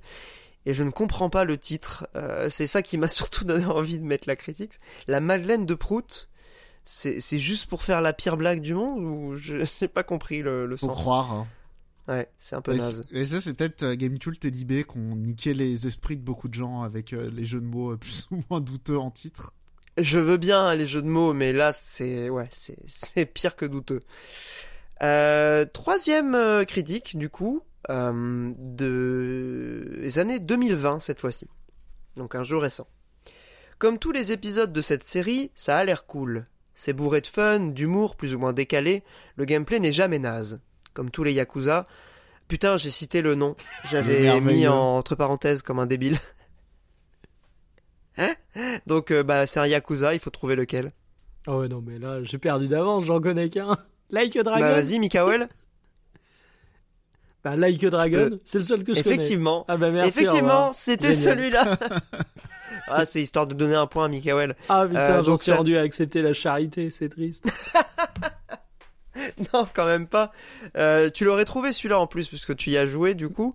Euh, c'est donc l'auteur euh, Noir, il a mis 5 sur 10 à Yakuza Like a Dragon, en disant que l'histoire était à chier, que l'humour était insupportable, et Oh. que les quêtes secondaires étaient vraiment euh, inintéressantes. Voilà. Et que le quartier était ennuyant à parcourir. Euh, en vrai, c'est marrant parce que j'ai adoré le jeu, mais je peux pas lui donner tort sur tout ça. Enfin, je comprends un peu le vibe.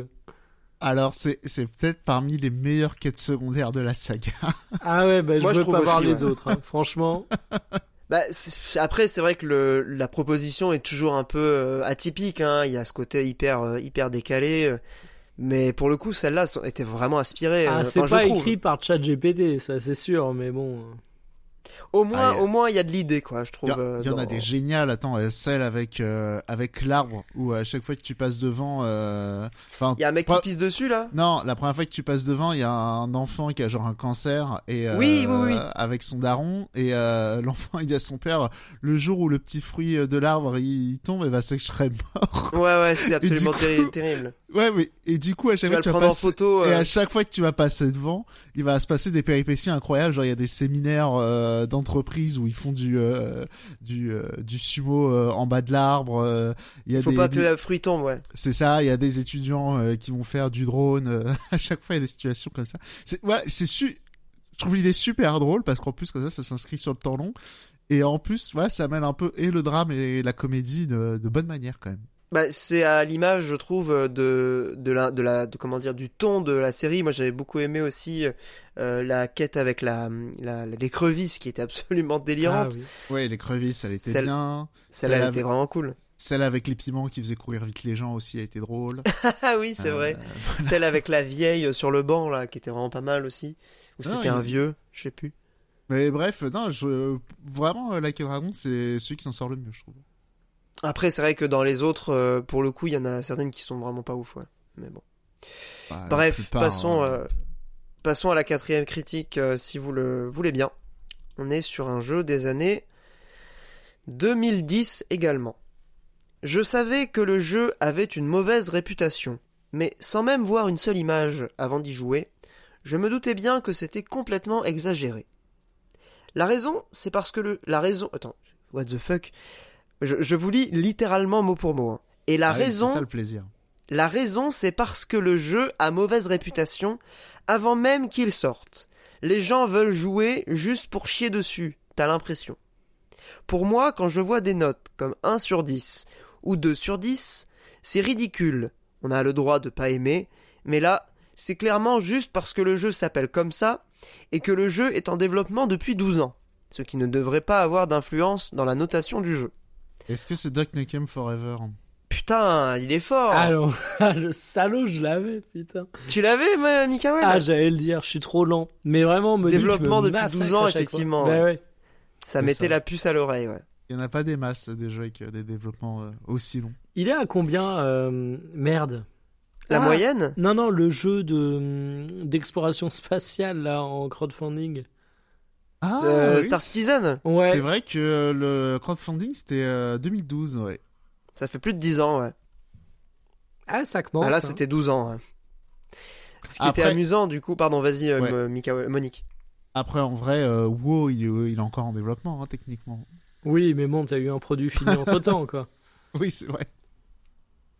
Ce qui était amusant dans cette, euh, dans cette critique, c'est que du coup, euh, le gars était en mode Ouais, scrogneux, euh, tout le monde dit que c'est nul, mais en fait, c'est génial. Il a mis 8 sur 10. Ah. ça m'a ça m'a éclaté. Enfin, bon, au-delà du fait que le jeu avait été développé pendant 12 ans et tout, c'était vraiment pas ouf quand même, faut reconnaître. Au-delà de, du côté du Nukem, machin, c'était vraiment nul, quoi. Non? Honnêtement, j'y ai pas joué. Bah non. Donc, euh, Il pose la question comme si, genre, bah quoi, vous avez pas joué à Duck Nukem? T'y as pas joué, Monique? Bon, juste par curiosité morbide. C'est Ah, un peu ton style de, de curiosité, non? Bah, pas vraiment, non. Ok. Non, mais c'était vraiment de la merde. J'avais un, un peu joué et c'était vraiment pas ouf. Dans le genre euh, euh, critique d'un d'un jeu euh, d'un jeu pétard mouillé euh, qui de quelqu'un qui a vraiment surkiffé, on passe à la chronique à la critique suivante qui était assez rigolote aussi.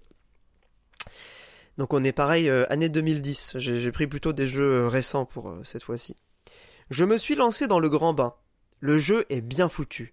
Une ville relativement bien animée par les PNJ et un scénario peut-être pas explosif, mais quand même intrigant et convaincant. Est-ce que c'est Watch aussi- Dog Putain, mais comment tu trouves tout Alors là, pour le coup, j'étais, mais je, je l'aurais pas eu dans 10 ans, tu vois. Mais d'où tu trouves ça, quoi? Tout un sans 10 sur critique. 10 Je rappelle. C'est 10 sur 10. monstrueux. Incroyable. Euh, en gros, il dit que euh, bah, c'est pas, euh, c'est c'est presque aussi bien que GTA 5.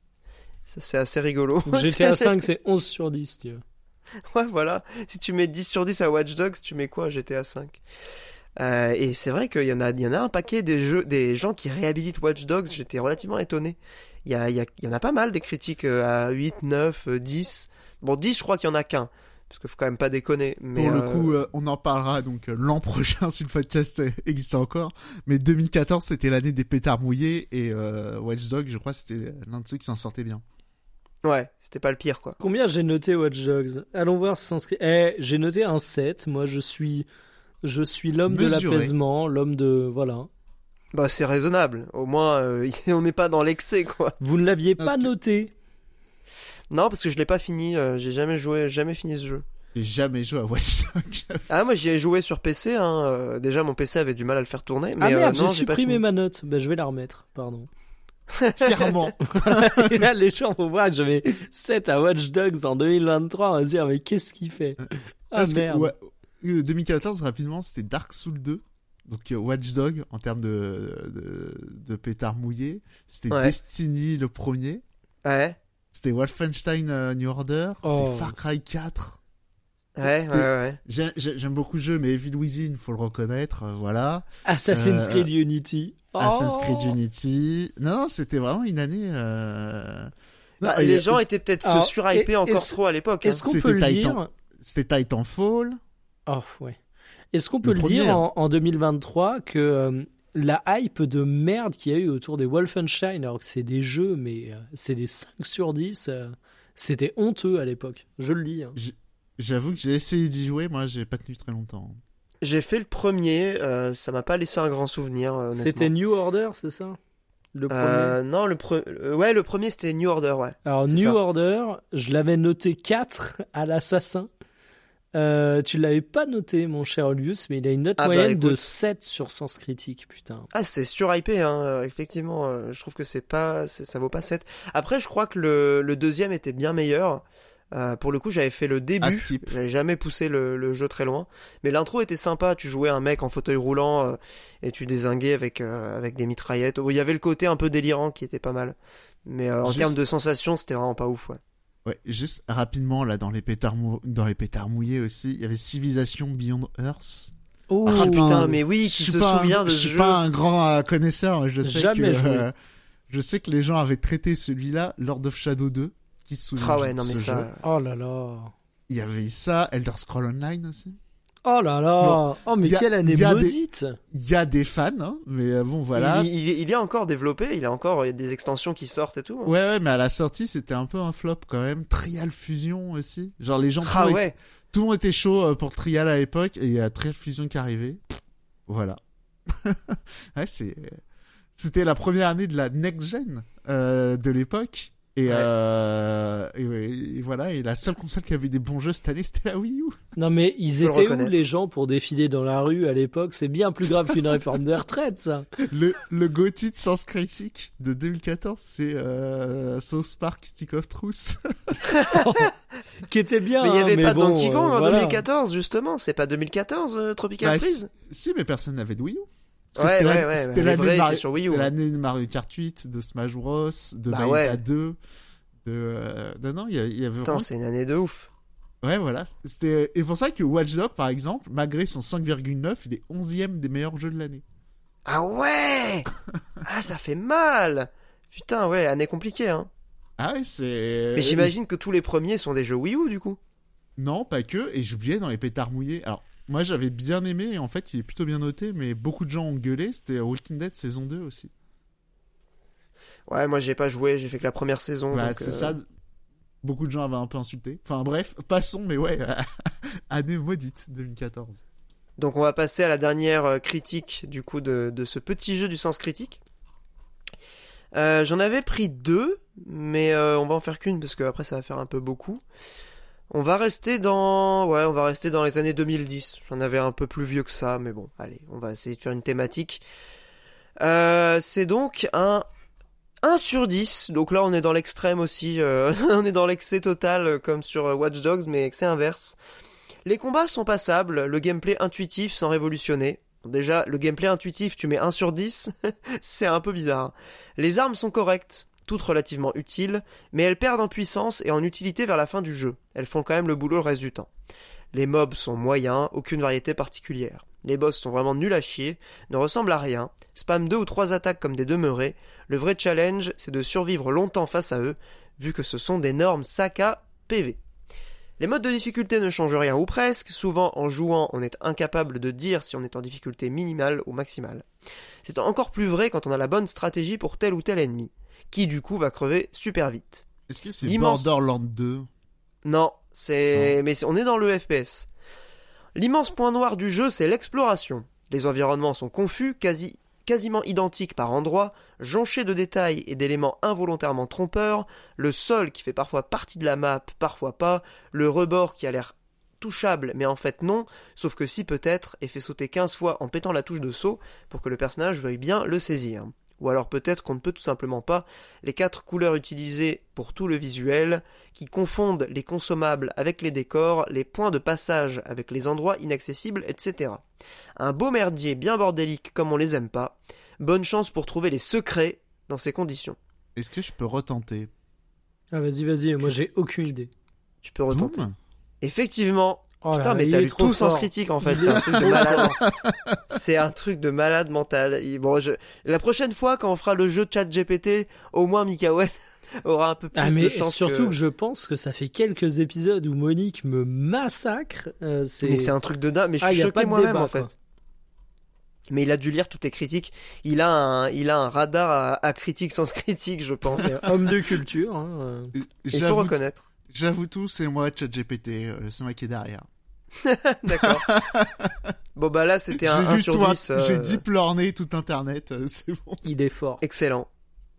Voilà, donc c'était euh, la petite entracte ludique et euh, il est temps maintenant de passer à la euh, vraie partie de, de jeux vidéo puisqu'on va parler des jeux auxquels on a joué ces derniers temps, ce mois-ci plutôt, juste après la petite musique.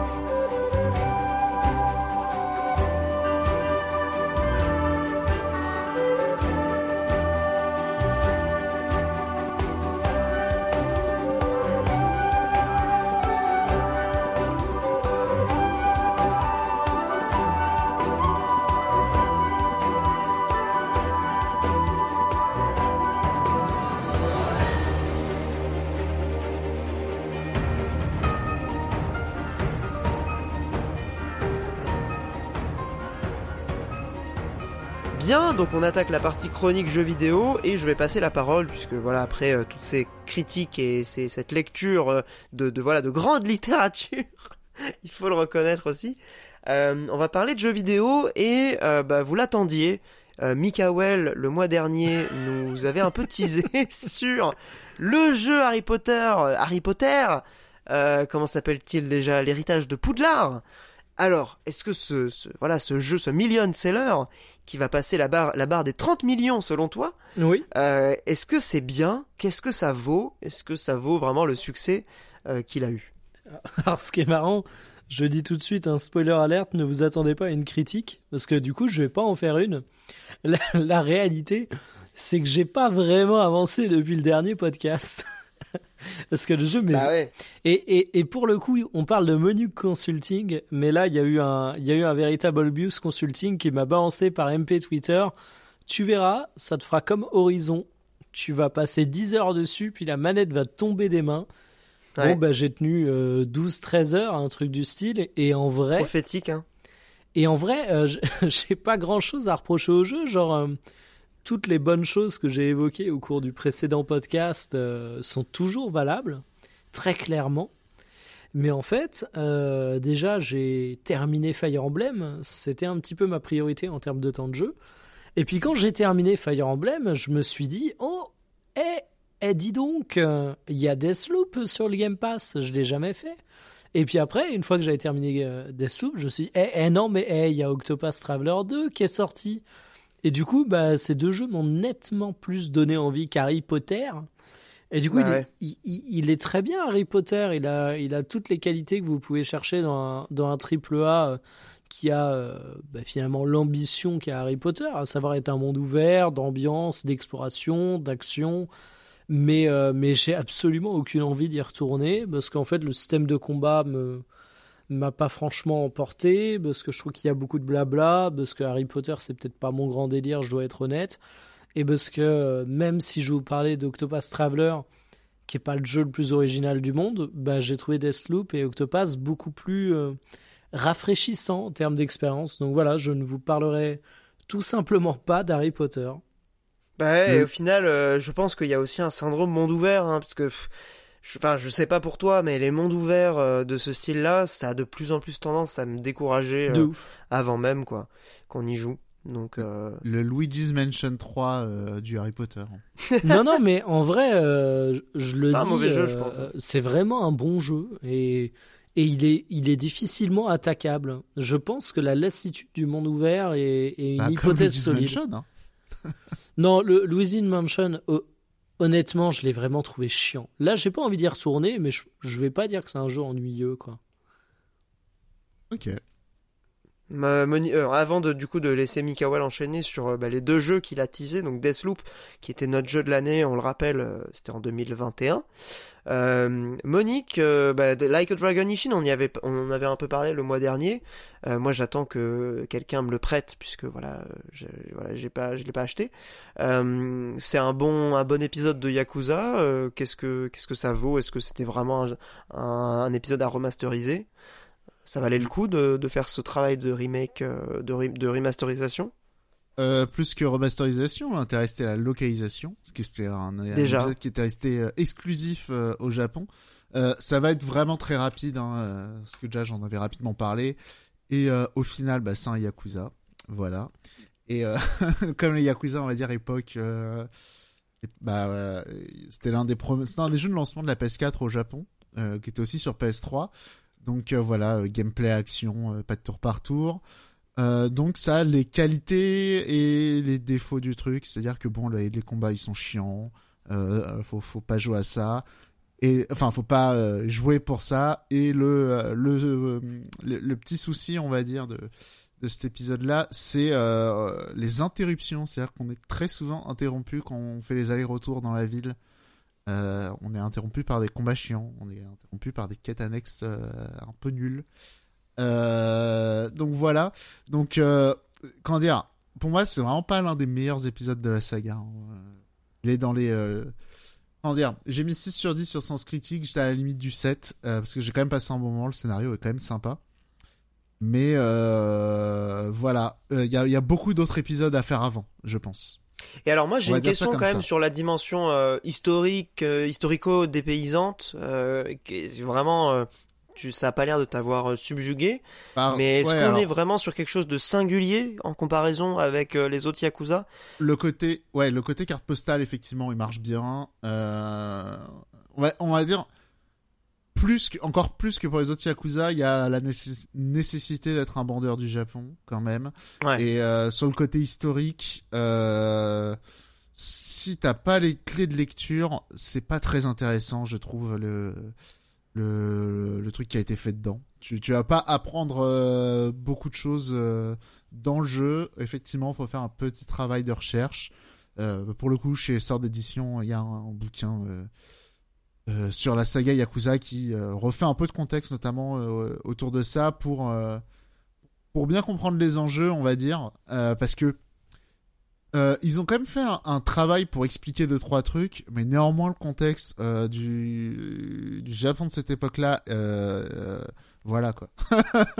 On est sur la période Meiji, donc c'est la restauration de l'Empire avec non, je l'empereur. crois. Alors, C'est le début de l'ère Meiji, il me semble. Je euh, crois du que coup. c'est, je crois que c'est le Tokugawa, donc avant l'ère Meiji. Ah c'est ah, euh, c'est la fin de l'ère Edo du coup? et, euh, c'est fin Edo, voilà. Fin Edo, donc on est dans la Et- transition, euh, ouais, la fin du shogun en fait. Ouais, Ok. voilà. C'est vrai que il, il a, si j'ai bien compris, pour les Japonais, il y avait vraiment cette dimension, un peu comme si on faisait un, un jeu vidéo sur la Révolution française, euh, Ouais, sous les. Ouais, et c'est un truc, euh, comment ça s'appelle euh, quand, faut, faut quand même connaître pour euh, voir le, le, le côté historique, quoi. Ouais, il a pas l'air Voilà. d'être euh, très euh, pédagogue là-dessus. Faut, faut être un petit peu calé, Il quoi. y a, il y a quand même un travail qui est fait, genre effectivement les noms de régions, les noms de villes qui ont changé, tu vois, genre par exemple machin, c'est l'ancien nom de Tokyo, ça, l'ancien nom de Kyoto. Euh, effectivement, il, il le précise, il y a un petit bouton dans les dialogues, t'appuies sur le bouton et il t'explique les petits trucs jargonnants comme ça. Mais euh, néanmoins, euh, voilà, c'est quand même assez confus si on est. Enfin, euh, poursuivre le scénario, ça demande quand même pas mal d'investissement. Voilà, de ce côté-là. Ok.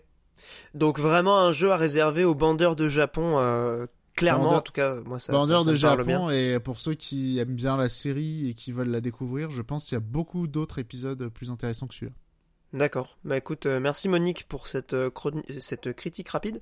Euh, C'était très euh, très très exhaustif, donc je, suis content d'avoir pu avoir ton avis là-dessus. Bah, je vais enchaîner avec un de mes jeux de ce mois-ci. Je vous réserve Metal Gear pour après, même si je vais pas non plus m'étendre outre mesure. J'en avais déjà un peu parlé. Euh, en fait, on avait évoqué la démo. je crois que c'était il y a deux épisodes. Euh, depuis, euh, j'ai genre 50 heures de jeu dessus. Euh, j'ai craqué comme un gros pigeon pour le jeu, je crois, voilà, quasiment day one. En plus, vous allez vous foutre de ma gueule, mais j'ai pris l'édition avec les DLC parce que demain, alors à la date où on enregistre, sort le, pack avec les musiques de Nier et de Nier Automata. Donc clairement, de, demain day one, euh, je voilà, je serai dessus. Et pourquoi j'ai autant passé de temps sur ce jeu? Bon, déjà, il y a un aspect euh, très basique, c'est que les jeux de rythme, c'est un truc qui, me- parle, j'adore ça. Euh, mais surtout, je pense qu'il y a un, soin assez particulier et assez poussé qui est apporté à la manière de transcrire en, jeu, en rythme, euh, des musiques de, Final Fantasy qui sont parfois vraiment hyper connues. C'est aussi l'occasion d'en découvrir un paquet. hein. Il y a plein de Final Fantasy que je connais pas, notamment dans les premiers. Donc c'est vrai que il y a plus de 500 musiques, hein, je crois. Donc au final, il y a vraiment de quoi faire. Et ce qui est vraiment très réussi, je trouve, pour euh, on va dire 90% des morceaux, c'est euh, le travail de, vraiment de mise en jeu, de transcription euh, sous forme de jeu de rythme de de, de- des morceaux. c'est particulièrement réussi. C'est hyper addictif puisque globalement les morceaux sont assez courts et du coup ça donne très envie de les enchaîner. Le principe est relativement simple en plus puisque donc il y a un bouton euh, pour euh, les, rythmes classiques. Il y a parfois des moments où il faut rester appuyé, relâcher au bon moment.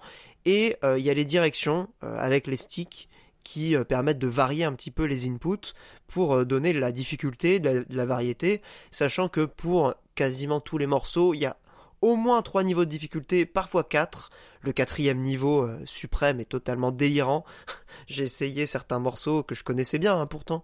Euh, on est sur un niveau de voilà guitare héros, euh, truc de comment s'appelait ce morceau hyper dur, Fire of the Dragon, un truc comme ça?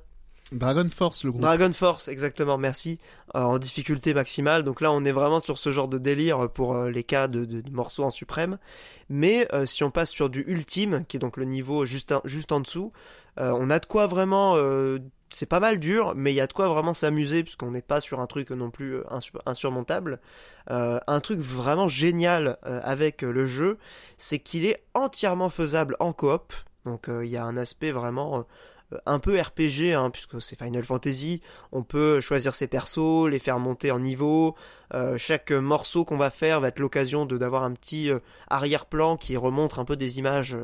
euh, voilà, de, en, mode un peu kawaii, hein. c'est, clairement pas les, images d'origine, mais il y a, y a ce côté un peu rendre hommage euh, au jeu Final Fantasy, avec un- une dimension légèrement RPG qui est totalement facultative, on peut totalement s'en foutre, mais qui est sympathique et qui permet aussi du coup de jouer à, tous les morceaux en coop.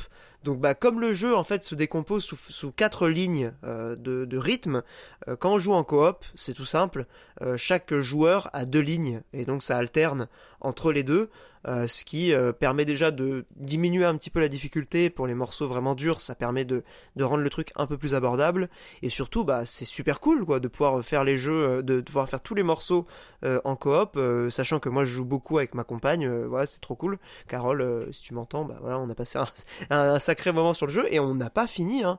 Après 50 heures de jeu, je crois qu'on est à peine à un peu plus de la moitié des morceaux, ce qui euh, fait que voilà le jeu peut être assez intimidant, mais il a ce côté à la carte qui le rend euh, vraiment euh, à la fois tu peux faire des longues sessions, tu peux y jouer 5 minutes, tu seras pas frustré. Si vous aimez les jeux de rythme, si vous aimez Final Fantasy et notamment ses musiques, essayez la démo. Voilà, la démo est gratuite. Vous avez, je crois, une vingtaine de morceaux au choix. Donc vous pouvez prendre le Final Fantasy que vous aimez, le 7, le 9, euh, le 10. C'est voilà la carte et euh, tester un petit peu le système de, de, de jeu. Et euh, voilà, ça vaut le coup. Hein, vraiment, pour moi, on est clairement sur un des meilleurs jeux de rythme euh, qui a jamais été conçu, donc euh, chef-d'œuvre absolu, et euh, bah, un kiff monstrueux euh, de voir aussi les DLC qui euh, sont clairement hors de prix, et ça c'est vraiment le petit coup de gueule qu'il faut, qu'il faut souligner, parce que pour avoir le jeu et tous les DLC euh, garantis, je crois que c'est 100 euros, un truc comme ça, Euh, c'est un peu indécent de vendre un jeu à ce Ça prix-là. va. Hein? Ça va. Il y a combien de morceaux en DLC Euh, bah, il y en a un paquet, et surtout il y a trois ans, je crois, de contenu annoncé, euh, ou deux, deux ans de contenu annoncé à raison de un truc par mois minimum. Franchement, c'est comparé à, c'est même pas très cher comparé. Enfin, 40 euros de DLC sur un jeu de rythme, ça paraît pas dingue. hein. Ouais, au moins ce qui est cool, du coup, c'est que tu peux prendre le pack euh, premium et du coup, t'es sûr d'avoir tous les DLC euh, sans avoir besoin de payer euh, individuellement les morceaux et tout. Là, t'as vraiment tous les tous les morceaux euh, garantis. Voilà, donc Final Fantasy, euh, Thea's Rhythm, Final Bar Line, chef-d'œuvre du jeu de rythme et euh, une putain de drogue en termes de jeux vidéo. Euh, je vous conseille quand même d'essayer parce que c'est c'est un pur kiff. Voilà. Euh, Mikael, je te rends la parole, Ah, à moins que pardon. vous ayez des, des réactions. Pardon, ouais, rapidement. Ouais, moi, j'avoue que je suis beaucoup plus froid. Alors, euh, j'avais as joué, joué, euh, euh, t'y as joué au jeu? j'avais joué sur 3DS et là, j'ai revu des images. Euh, je trouve que les musiques de Final Fantasy, elles se prêtent pas vraiment au jeu de rythme. Et ah, euh, Moi, je trouve qu'au contraire, euh, la transcription. Mais après, bon, je, ouais, je te laisse parler, vas-y. plus, je trouve les feedbacks pas ouf. Ah ouais? Je, et je trouve le, le design chibi hideux. Donc, euh, Alors, ça, oui, que- ça, je, je, je suis d'accord. Le design est vraiment horrible. Ça et aussi pour le coup, alors de ce que j'ai vu hein, rapidement, j'ai juste vu euh, vidéo sur YouTube. J'ai pas l'impression qu'il y ait beaucoup de remix. Alors ça compense le fait qu'ils aient mis la dose de morceaux. Hein. Il y a beaucoup de remix quand même, si, ouais. Il y a- Ah ouais, ok. En fait, il y a beaucoup de remix des morceaux connus. Euh, notamment, bah, en fait, euh, typiquement pour Final Fantasy VII, tu vas avoir euh, là le jeu Final Fantasy VII euh, classique, le remake, donc avec toutes les, les réorchestrations absolument magistrales du remake, et un troisième jeu, enfin une troisième série, ils appellent ça des séries, avec euh, grosso modo euh, bah, tous les remixes, euh, enfin tout- toutes les, ré- les réarrangements des morceaux connus, donc le Ah thème oui, de non, combat. Non, Mais- mais- niveau contenu, alors c'est super propre. Ouais. Parce que j'ai- Ah j'avais ouais. pas vu qu'il y avait Ouais, des ouais, remix c'est pour le coup. Bah, en fait, les, remi les, les remixes sont vraiment pour les jeux, on va dire, connus. Il y en a Ça, C'est beaucoup. normal ça. Mais après, oui, euh, y a, disons qu'il y a notamment euh, tout un, un- une série de remixes exclusifs où tu vas avoir, bah là pour le coup, des remixes de tous les Final Fantasy, on va dire de chaque morceau un peu iconique euh, de tous les jeux. Donc tu vas avoir euh, Battle at the Big Bridge euh, du 5, euh, tu vas avoir le thème du premier, enfin bref, t'as un morceau par jeu à peu près. Et pour le coup, les remixes sont assez inégaux, mais euh, il y en a certains qui sont très réussis. Et sur l'aspect, euh, le, rythme de Final Fantasy se prête pas au, jeu de rythme. Sur le, sur le papier, je- je- j'avais tendance à être d'accord avec toi et je, je voyais pas trop l'idée de faire un jeu de rythme avec Final Fantasy. Euh, mais il faut reconnaître que le taf de transcription est assez ouf. En fait, sur certains morceaux qui sont rythmiques, tu vas avoir justement le rythme euh, qui va être euh, uniquement du coup sur la batterie, la percu, etc. Et t'as certains morceaux où ça va être uniquement la mélodie. Et euh, du coup, bah, il y a un côté vachement entraînant de reproduire la mélodie. Pour le coup, les feedbacks me paraissent pas déconnants et pas dégueulasses. Euh, c'est peut-être pas le truc le plus euh, satisfaisant euh, du monde non plus. Hein. Je... Après, c'est peut-être moi. Hein. Après, il faut reconnaître que le Pour jeu, le il a quand même, euh, pour les gens qui sont sensibles, il mystifie pas mal. hein. Donc, euh, je pense qu'il y a aussi, euh, est-ce que tu es sensible à la proposition ou pas Euh, C'est un jeu de rythme qui a quand même son, son sa singularité. Donc voilà, ça ressemble pas à n'importe quel n'importe jeu de rythme, euh, effectivement. ouais. Mais bon, après, ouais, ça vaut le coup de tester pour les auditeurs et les auditrices qui, qui, qui se demandent. Il est sur PS4 et sur Switch. Je l'ai pris sur, euh, sur Switch. Euh, Mikael, pardon, du coup, je, je te repasse la parole pour euh, Deathloop, euh, ce chef-d'œuvre absolu euh, de- du studio Arkane que nous on avait vraiment adoré avec Monique, sorti en 2021, euh, disponible dans le Game Pass, c'est ce que tu disais, Tout si à j'ai fait. bien compris. Alors, est-ce que t'as bien aimé Deathloop? Alors j'ai incroyablement bien aimé et ça me dévaste que ce soit un bid commercial euh, parce que je vais m'expliquer, Deathloop a pourtant tout fait, alors non pas en termes de marketing mais en termes de simplification du jeu pour pouvoir bel et bien marcher. Euh, je précise que je me souviens plus du tout de la critique que vous en aviez fait à l'époque. Donc je pars euh, d'une feuille vierge et ça se trouve j'ai kiffé des trucs que vous n'avez pas aimé du tout. Mais je vous explique déjà pourquoi je me suis pas lancé sur des soupes au départ. Je pense que j'étais plus ou moins dans le schéma classique du mec qui avait pas trop compris le concept. Est-ce que c'était un jeu de duel? Est-ce que c'était un jeu multijoueur? Est-ce que c'était un jeu d'enquête? Euh, J'avais un petit peu de mal là-dessus. Et moi, je dois vous avouer que le côté refaire en boucle la même journée, trouver des indices et donc débloquer des situations, ça me fait un peu penser au au, jeu à la Metroid où tu reviens au même endroit une fois que tu as ta fameuse carte bleue pour ouvrir une porte ou une carte verte ou une clé orange et ça Resident Evil ouais. Voilà, et ça ça me les brise. Franchement, c'est un truc qui m'insupporte mais en fait euh, Deathloop je pense qu'à un moment alors ça casse la promesse du jeu mais ils auraient dû dire eh, les cocos, vous inquiétez pas, on a tout un enrobage, mais dans les faits, euh, bon, si vous avez la flemme, si vous éteignez votre cerveau, vous avez un marqueur d'objectif, vous le suivez et puis vous êtes dans Call of Duty. C'est un putain de FPS, ouais. Tu peux vraiment y jouer comme ça. Hein. Alors non seulement c'est un putain de FPS dans le gameplay et c'est ultra important d'avoir en tête que la qualité première du titre, peut-être pas la première, mais ça fait partie de ses piliers c'est les sensations de tir et t'es vraiment pas dans un délire à la Dishonored. En fait, t'es vraiment sur un jeu où euh, limite tu vas prendre des kiffs qui vont être proches d'un Doom, même si le jeu ah, est différent en termes de rythme. Mais c'est du pampan boum boum. Hein, exactement. Et ça, faut l'avoir en tête, c'est que c'est un jeu qui en termes de sensations est fabuleux. Et je parle même pas du kiff intellectuel, hein, je parle purement de sensations. Et que derrière, bah, son côté enquête, journée qui se répète en boucle ben, tu t'en bats les steaks. Alors, je vais rappeler le pitch quand même. Euh, tu incarnes un homme qui se réveille sur une île où il se rend compte qu'il vit la même journée en boucle. Pour briser cette boucle temporelle, il a besoin d'éliminer euh, huit personnages, huit méchants, mais huit méchants qui doivent être éliminés en même temps euh, durant cette journée et pas sur deux journées, étant donné que la boucle répète toujours la même journée. Le problème, c'est que cette journée est décomposée en quatre moments le matin, le midi, l'après-midi et le soir, et ils sont jamais au même endroit. Tu as quatre lieux que tu peux visiter, et forcément, bah, quatre lieux, quatre moments dans la journée, huit antagonistes qui sont pas du tout réunis, t'as pas la possibilité de tous les tuer. Et donc, tu vas devoir mettre en place certaines situations, saboter une machine, faire rencontrer deux personnages, réussir à rentrer à un endroit pour en éliminer plusieurs d'un coup, voire en éliminer certains sans rien faire du tout. Et en fait, ça peut sembler être impressionnant, ça peut sembler être une proposition de puzzle un petit peu relou, mais vous avez la possibilité, un, de totalement partir dans le trip, et de lire toutes les notes que vous avez et d'essayer un petit peu de faire ça vous-même, même si vous serez toujours guidé. Mais en tout cas, vous pouvez participer au kiff intellectuel, même si on vous prendra beaucoup, beaucoup par la main. Et si vous n'avez pas envie de vous casser la tête, ben vous pouvez juste suivre le marqueur d'objectif. Et du coup, une fois qu'on a ça, on se dit quoi?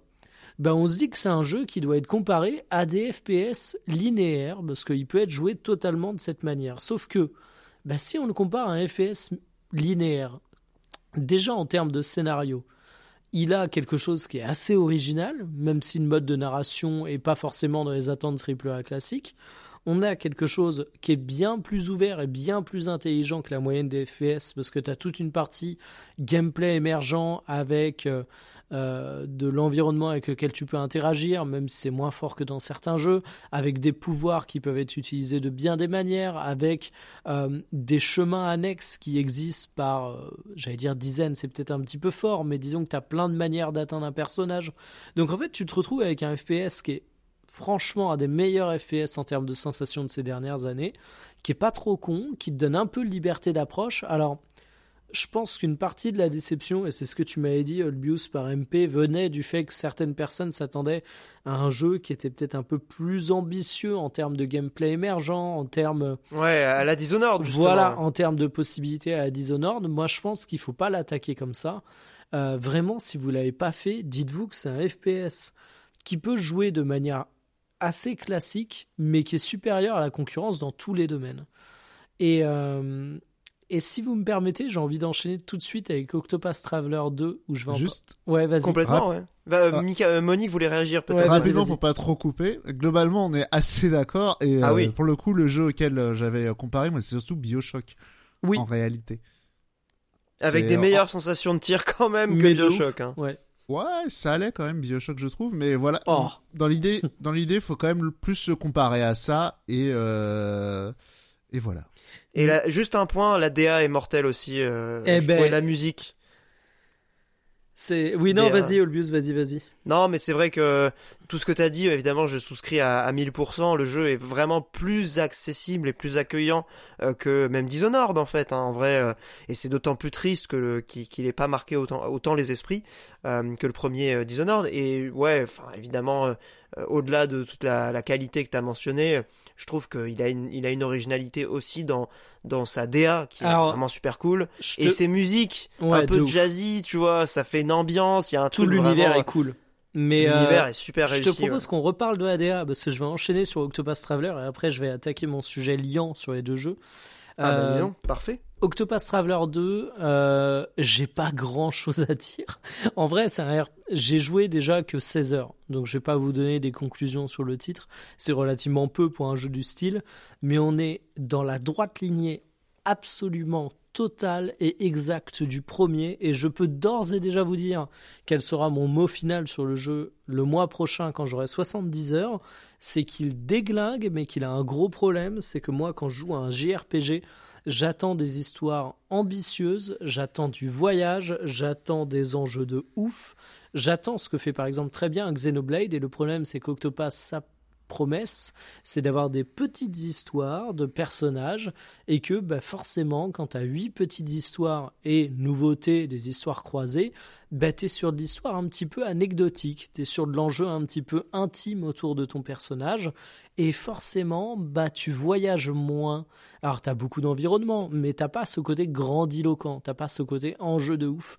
Et c'est une frustration, mais par contre, là où je vais terminer, et c'est là où je vais ouvrir avec Deathloop, c'est que c'est un jeu qui est sublime, mais par sa direction artistique.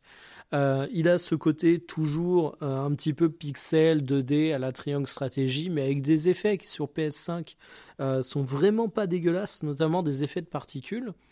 Et là où je veux en venir, c'est que face à la claque monumentale que m'a mis Deathloop, je me suis amusé à un truc, c'est aller voir les reviews du jeu. Et les reviews sont intéressants parce que c'est un jeu qui est sorti en début de next-gen et autour duquel il y a forcément une, euh, un prisme technique qui était très très fort dans l'évaluation du titre. Et il y a un truc qui revenait quasiment tout le temps, euh, c'est le fait que le jeu était techniquement pas hyper impressionnant. Et du coup, moi, l'ouverture que j'ai envie de vous faire, après avoir joué à Deathloop, après avoir joué à Octopath Traveler, c'est est-ce que la technique, c'est encore un critère d'évaluation pertinent pour parler de la beauté d'un jeu next-gen? Je m'explique. Deathloop, quand j'ai lu les critiques, je suis retourné dessus et je me suis dit, eh, c'est vrai que au niveau des effets d'ombre, au niveau des éclairages, au niveau de la qualité des textures, au niveau de la modélisation, c'est vrai que c'est pas un jeu qui est parfois tout le temps absolument incroyable, même si je trouve quand même qu'il s'en sort très honorablement. Mais surtout, du début à la fin du jeu, quand j'y ai joué en tant que joueur et pas en tant que testeur, ben je me suis pris une claque graphique. Parce qu'en fait un jeu qui a des textures un tout petit peu plus fines mais qui a une direction artistique réaliste générique complètement osef, ben il sera moins beau. Et autant à l'époque de la PS3 à l'époque de la PS2, t'avais des gaps techniques qui étaient monumentaux entre les jeux et qui justifiaient le fait de parler de beauté d'un jeu à travers la technique, même si on, on parlait évidemment déjà de la direction artistique, je dis pas le contraire. Mais aujourd'hui, t'as quand même sur console next-gen, hein, la Switch étant encore autre chose, t'as peu de jeux qui sont déformés par l'aliasing, qui sont déformés par le clipping, par le brouillard, par euh, des incapacités à avoir des modélisations correctes. Donc en fait, j'ai trouvé cette critique de, de Deathloop absolument euh, caduque. Et je me dis, mais aujourd'hui, se branler sur la finesse d'une texture quand une direction artistique va faire que tu remarques même pas ça, ça n'a aucun sens. Je sais pas ce que vous en pensez. Ah mais totalement et c'est vrai qu'en plus euh, Deathloop bah de toute façon Arkane n'a pas, pas été euh, enfin est pas connu pour être euh, justement le, le, le foudre de guerre euh, technique euh, dans toute leur direction artistique, c'est jamais. En plus, ils vont pas dans le photoréalisme, donc il y a vraiment ce côté. euh, Bah, c'est ils, ils mettent le paquet. De quoi? J'ai stylisé. Ouais, voilà, stylisé, des- presque un peu cartoon par moment. Enfin, en tout cas, il y a, il y a un aspect beaucoup plus, euh, beaucoup plus esthétique. Euh, en tout cas, ils vont rechercher quelque chose qui est de l'ordre de la, de la sensation, de l'impression artistique plus que de la technique. Et je trouve que effectivement aujourd'hui, euh, ce qui va vraiment te marquer sur le plan visuel, euh, beaucoup plus que comme tu le disais à l'époque où effectivement la technique était encore un enjeu de développement pour le jeu vidéo. Aujourd'hui, la technique n'est plus un enjeu de développement pour le jeu vidéo. Euh, les, gaps sont, de plus en plus minimes et euh, il faut reconnaître que bah ouais c'est ce qui va te marquer, ce qui va te rester en mémoire d'un jeu sur le plan visuel, c'est 99% de la direction artistique. Et, euh, et je suis étonné du coup que Octopath t'ait plu parce que c'est vrai que même si j'ai adoré Triangle Strategy, je trouve que c'était, il brillait pas par sa direction artistique pour le coup, même s'il y avait des moments euh, plutôt jolis. Euh, c'était euh, souvent ass- pas hyper inspiré, je trouve. Euh, tu- c'est maintenant tu- plus, pour le coup. Ouais, maintenant vraiment. que tu le dis, les, les- les trailers d'Octopath me donnaient beaucoup plus envie, en tout cas sur ce- cet aspect-là. Alors, il y a. Ouais, pareil. euh, Les images que j'ai vues, euh, Octopath euh, Traveler 2, pour le coup, je le trouvais, je trouvais que c'était le jeu, on va dire, 2D HD le plus, euh, le plus plus réussi. joli, ouais. En fait, Mm. Triangle Stratégie a ce côté. euh, alors, j'ai déjà entendu ça un jour. Ça se trouve, c'est un gigantesque. quoi. c'est un gigantesque cliché. euh, les cinéphiles me défonceront, mais j'ai déjà entendu, euh, je ne sais pas où. Euh, Peut-être dans une vidéo de Durandal à chaque les refs de qualité. Euh, tu vois, dans les séries, tu as souvent une réalisation qui est un peu euh, pratique, alors que dans les films, tu as un peu plus une démarche artistique. J'en sais rien, c'est peut-être des immenses conneries. Mais en fait, avec Triangle Stratégie, j'ai vraiment eu ce sentiment par rapport à Octopath Traveler 2. euh, c'est que Octopath Traveler va être parfois audacieux dans ce qu'il montre, parfois vraiment extrêmement généreux en effet. Genre, tu vas avoir un incendie, ils vont en faire des tonnes avec les effets de flammes, les particules, pour sublimer le côté euh, contraste avec le pixel. Là où Triangle Stratégie, c'est vrai que tu es un peu plus dans le côté. euh, et regardez, on a des pixels, c'est cool, mais en fait, ils en font rien en termes de DA. Je trouve qu'il y a vraiment une grande différence entre les deux. Ouais, bah, de toute façon, les images euh, laissaient entendre que clairement il y avait un gouffre entre les deux. C'est assez étonnant d'ailleurs. Euh, et c'est tant mieux hein, si enfin cette technique. Et justement, ça va dans le sens de ce que tu disais, Mikael, puisque pour le coup, la technique de représentation graphique entre Triangle, Octopath, c'est la même. Même si probablement qu'il y a des effets de particules un peu, un peu meilleurs, hein, puisque euh, Octopath 2 il sort sur euh, PS5. En vrai, ça reste quand même la même base. Euh, et euh, bah, si, si l'un est plus beau que l'autre, c'est juste uniquement parce que il est plus inspiré en matière euh, artistique, que ses couleurs sont mieux choisies, que euh, ouf. la manière d'a- d'agencer les environnements est plus esthétique. Enfin, c'est vraiment ça qui, qui, qui reste en tête. Et la comparaison se fait d'autant mieux que les deux jeux viennent du même studio, sont globalement avec la même technique de rendu, et que du coup, bah voilà, là, là, c'est vraiment purement la direction artistique qui s'exprime. Et euh, je, mentionne simplement cet exemple-là qui euh, m'avait déjà beaucoup tapé dans l'œil quand il avait été montré en trailer. Euh, le remake de Dragon Quest 3, qui est prévu également avec cette technique par Square Enix de HD euh, 2D. Euh, putain, il y avait de la couleur et tout de suite, ça, ça, ça pétait quoi. T'avais envie de voir le jeu tourner, t'avais envie d'y jouer. Ça donnait de ouf envie. Alors que sur le principe, c'est la même technique que le premier Octopath, Triangle Strategy, et euh, un paquet d'autres jeux Live Live aussi qui étaient en, en HD 2D. Euh, Le voilà. premier, le premier Octopath, c'était vraiment déjà très marron euh, gris, hein, quand même. Ah bah, un peu comme Triangle Strategy justement. Même Ouais, si possible. même si Triangle avait quelques couleurs, il y avait du violet, il y avait un peu il y avait un peu des tentatives par moment. Et Ouais. le Et- premier Octopath avait l'effet de surprise aussi pour lui, tu vois. Oui, oui, en plus c'était le, le premier de la série. euh, Ouais, ouais, ouais. Juste rapidement, petite question euh, pour Mikael. Dans le, le premier Octopath Traveler, tu disais que, enfin, tu disais Octopath Traveler, c'est des, des histoires très terre à terre. Est-ce que euh, à la fin du premier Octopath, il n'y a pas genre un twist où euh, tu te retrouves à affronter Dio, quoi? Alors, honnêtement, j'ai pas eu la fin cachée. j'ai eu trop la flemme dans le premier Ah. Octopath. Mais, euh, mais oui, il y a une fin cachée qui réunit les personnages. Alors, je t'avoue, j'ai aucune idée, j'ai pas creusé en quoi consiste. Mais moi, c'est toujours la même chose que je dis dans ces cas-là. C'est. euh, s'il faut faire 70 heures pour voir ta fameuse fin cachée et voir les enjeux se débloquer, ah parce qu'en vrai, la réalité d'Octopass, euh, le premier comme le deuxième, hein, c'est euh, t'as une perso, elle veut devenir célèbre, elle veut devenir danseuse, ah bah tu vas passer de ville en ville, voir des antagonistes, ou alors tu vas avoir une petite enquête sur euh, là l'assassinat euh, d'un évêque entre guillemets suivant la religion. Tu vas avoir un mec qui veut devenir riche, qui s'est fait arnaquer. Tu vas essayer de retrouver la personne qui a arnaqué euh, lui et son père. Alors il y a quelques petites tentatives dans le 2. Il y a un perso qui essaie de récupérer son royaume et tout, mais en fait ne serait-ce que parce que les missions sont pour euh, développer un peu les missions sont courtes. C'est des chapitres et c'est des chapitres qui sont entre guillemets autosuffisants. Donc à chaque fois, tu as un peu ce côté épisode de série, mais qui va être entrecoupé parce que tu peux pas faire toutes les histoires de perso à suivre parce que tu as des limites de niveau et qu'au bout d'un moment, t'as pas un niveau assez haut.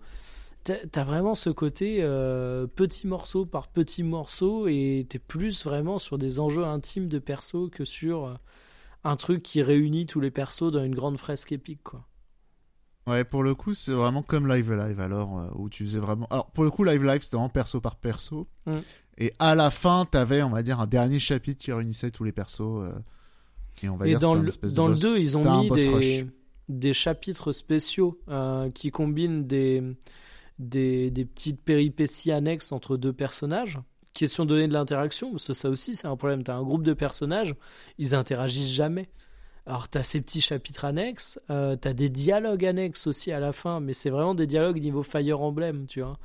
Euh, Ouais, bah ça, c'était très Live Live. ouais, et Après, il faut, enfin, Live Live, c'est un jeu qui date de la Super NES. Et- Donc, euh, Ouais, et- et- c'est Octopus pas comparable. Ouais. Et Octopus Traveler, bah si, ce que Octopus Traveler, c'est clairement un jeu hommage à Live Live pour le coup. Ouais, mais je veux dire, le, le- comment dire, la, le fait que ce soit un jeu beaucoup plus ancien fait que moi j'ai tendance à être plus indulgent qu'un jeu moderne, tu vois, sur euh, cet aspect-là. Mais par contre, Oui, le oui, revers de la bien. médaille, pour pas être trop négatif, euh, c'est qu'on parle d'un JRPG qui peut être joué par quelqu'un qui euh, peut se faire que des sessions d'une demi-heure. Et ça, bah, il y en a quand même pas 4 millions, quoi. Ah, c'est marrant parce que c'est vraiment un, on pourrait dire, c'est un, un JRPG qui est parfait pour la Switch, alors oui. qu'il est sorti sur PS5. Il peut, euh, bah, il est sorti sur Switch aussi, mais euh, mais c'est qu'en fait, il colle à pas mal d'usages. Mais oui, typiquement, euh, l'usage portable est envisageable. Ce qui est rare pour un JRPG, je le redis, euh, dans des bonnes conditions. Bah, Bah, il me semble même que le premier Octopus c'était sur smartphone, si je dis pas d'annerie. Euh, je ne sais pas, peut-être. Je t'avoue, j'en ai aucune idée. Le jeu smartphone, euh, bon. J'avoue que là, je sèche un peu, je, je sais pas. Ok, ok. Eh bien, je vérifie, et puis, euh, je crois que tu as raison. J'ai un truc très bizarre, j'ai un Octopus Traveler qui est avec un fit avec Nier Automata. Qu'est-ce que c'est que, qu'est-ce que c'est que cette dinguerie Comment ça, Euh, Pierre n'est pas au courant Il y a les persos qui sont en DLC, je crois, un truc comme ça, non? D'accord. J'avais ouais, vu un, ça. article passer quelque part. Mais il y a bel et bien un truc qui s'appelle Octopus Traveler, mais expérience de Nier Automata crossover event. Ah oui, c'est un event. Ouais, c'est ça, c'est un event. euh, ouais, ouais, bah comme c'est Square Enix dans tous les cas, ils, ils font pas mal de mix de leurs licences comme ça. euh, C'est un truc qu'ils font souvent. Euh, Ok, ok. Non, mais c'est vrai que du coup, euh, c'était c'était assez intéressant d'avoir euh, le parallèle. Je- je- J'aurais pas imaginé euh, faire le lien entre les deux, mais c'était très juste. Et je pense que la plupart des auditeurs seront d'a- d'ailleurs euh, d'accord avec nous euh, là-dessus. Euh, N'hésitez pas à manifester hein, si vous n'êtes pas d'accord, mais je, je pense que ça devient de plus en plus consensuel euh, d'admettre que aujourd'hui, bon, bah, c'est la DA qui, euh, c'est DA qui fait, euh, qui Ouais, fait le vrai game, quoi. J'a- J'ajoute un petit truc à ce sujet, c'est que pour le coup, euh, les jeux, on va dire un peu de démo technique, euh, il y en a plus tant que ça. Tu sais, genre les jeux où euh, tout le monde, euh, enfin, on se souvient juste parce qu'ils étaient beaux. Hmm. genre en vrai, euh, il y en a plus, il y en a quasiment plus. hein. Alors, j'ai un quiz avant qu'on enchaîne. J'étais en train de Ah. chercher Octopus Traveler. On va jouer au combien ça coûte? Vas-y, allez, le juste prix. FF8 remasterisé sur le Play Store Android. Euh, 25 Euh, euros. 35. Putain, 25 euros, effectivement. Oh. 24,99, c'est une dinguerie. Hein. Ah, c'est monstrueux, mais je, je me doutais que c'était entre 20 et 30 euros. euh, En Ils sachant sont tous au-dessus de 20 euros, ouais. FF7 Ouais, normal est à 19 euh, euros par exemple. Squ- Square sont connus hein, pour, euh, pour, Pour, les dingueries pas- comme ça, ouais. Ouais, sur les euh, jeux, on va dire, euh, consoles. euh, un Sur mobile. Ouais, les Dragon Quest aussi, pareil, je crois qu'ils sont tous à 15 balles. Alors oui, j'ai un Dragon Quest euh, 4 à 18 euros. Aïe, aïe, aïe. Ah, Et là, il n'y a pas Après, de remake, il n'y a pas de remaster, il n'y a que dalle. hein, C'est le jeu d'époque. hein. Non, c'est la version DS. Ah bon? Ouais, enfin bon. Ah, autant pour moi. Ah, Euh, tu vois, je Ah, le voyais pas non plus. euh, Faut pas non plus déconner. hein. Ouais, ouais, ouais. Mais, mais c'est joli, hein, les, trois- les Dragon Quest sur DS. Par contre, t'as le récent, euh, enfin récent entre guillemets, Dragon Quest Builder. Ouais. Ah, il est sur mobile aussi? Eh ouais, pour la modique somme de 34 euros. Oh putain Ah ouais, d'accord, le premier en plus? Oui. Ah oui, d'accord.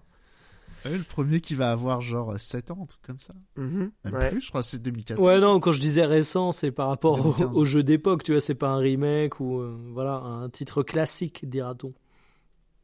Bah, Puisqu'on parle justement de jeux d'époque, euh, ça me fait une transition toute trouvée pour enfin aborder le morceau que tout le monde attend, peut-être pas, en fait, on s'en fout. Euh, mais euh, si, quand même, je vais en parler euh, rapidement. Euh, sous un angle assez euh, particulier, parce que je pense que tout a été dit sur ce jeu. En réalité, Metal Gear Solid 3, que j'ai fait dans sa version HD sur PS Vita, euh, tout a été dit oui et non, dans le sens où bah, c'est toujours pour moi un, plaisir de découvrir cette licence culte. En fait, je trouve que c'est. Je, je me suis peut-être même remis un peu dans la perspective d'époque où les gens étaient un peu étonnés de pas avoir la suite du 2 dans la mesure où.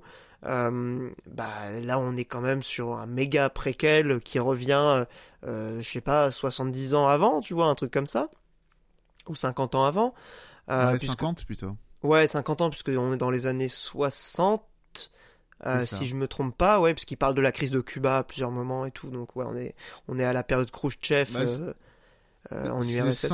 C'est 50, un peu moins de 50 ans, parce que si je me souviens bien, c'est 2007 euh, MGS2 où ça se passe. Non, c'est c'est 2007 au début et 2009 à la fin, je crois. 2007, la mission d'intro, tu veux dire, avec euh, Snake? Ouais, il me semble que c'est ça. Ouais, il se passe un an ou deux, il y a, y a une ellipse. Mais ouais, du coup, euh, en fait, moi, ce que j'ai vraiment... Alors, j'ai préféré le 2, euh, même si la fin m'a vraiment beaucoup plu. Euh, en fait, ce que j'ai adoré sur la, sur la fin, c'est la manière dont toutes les pièces du puzzle des deux premiers se, se regoupillaient dans un truc où, en fait, tu t'attends pas du tout à ça, parce que bah, le côté préquel, tu te dis, c'est une manière de faire un pas de côté pour, justement, bah, proposer quelque chose de nouveau. Et en fait, c'est assez ouf de se dire que j'imagine que le 4, euh, c'est la conclusion vraiment définitive de, de tout l'arc de, de la série.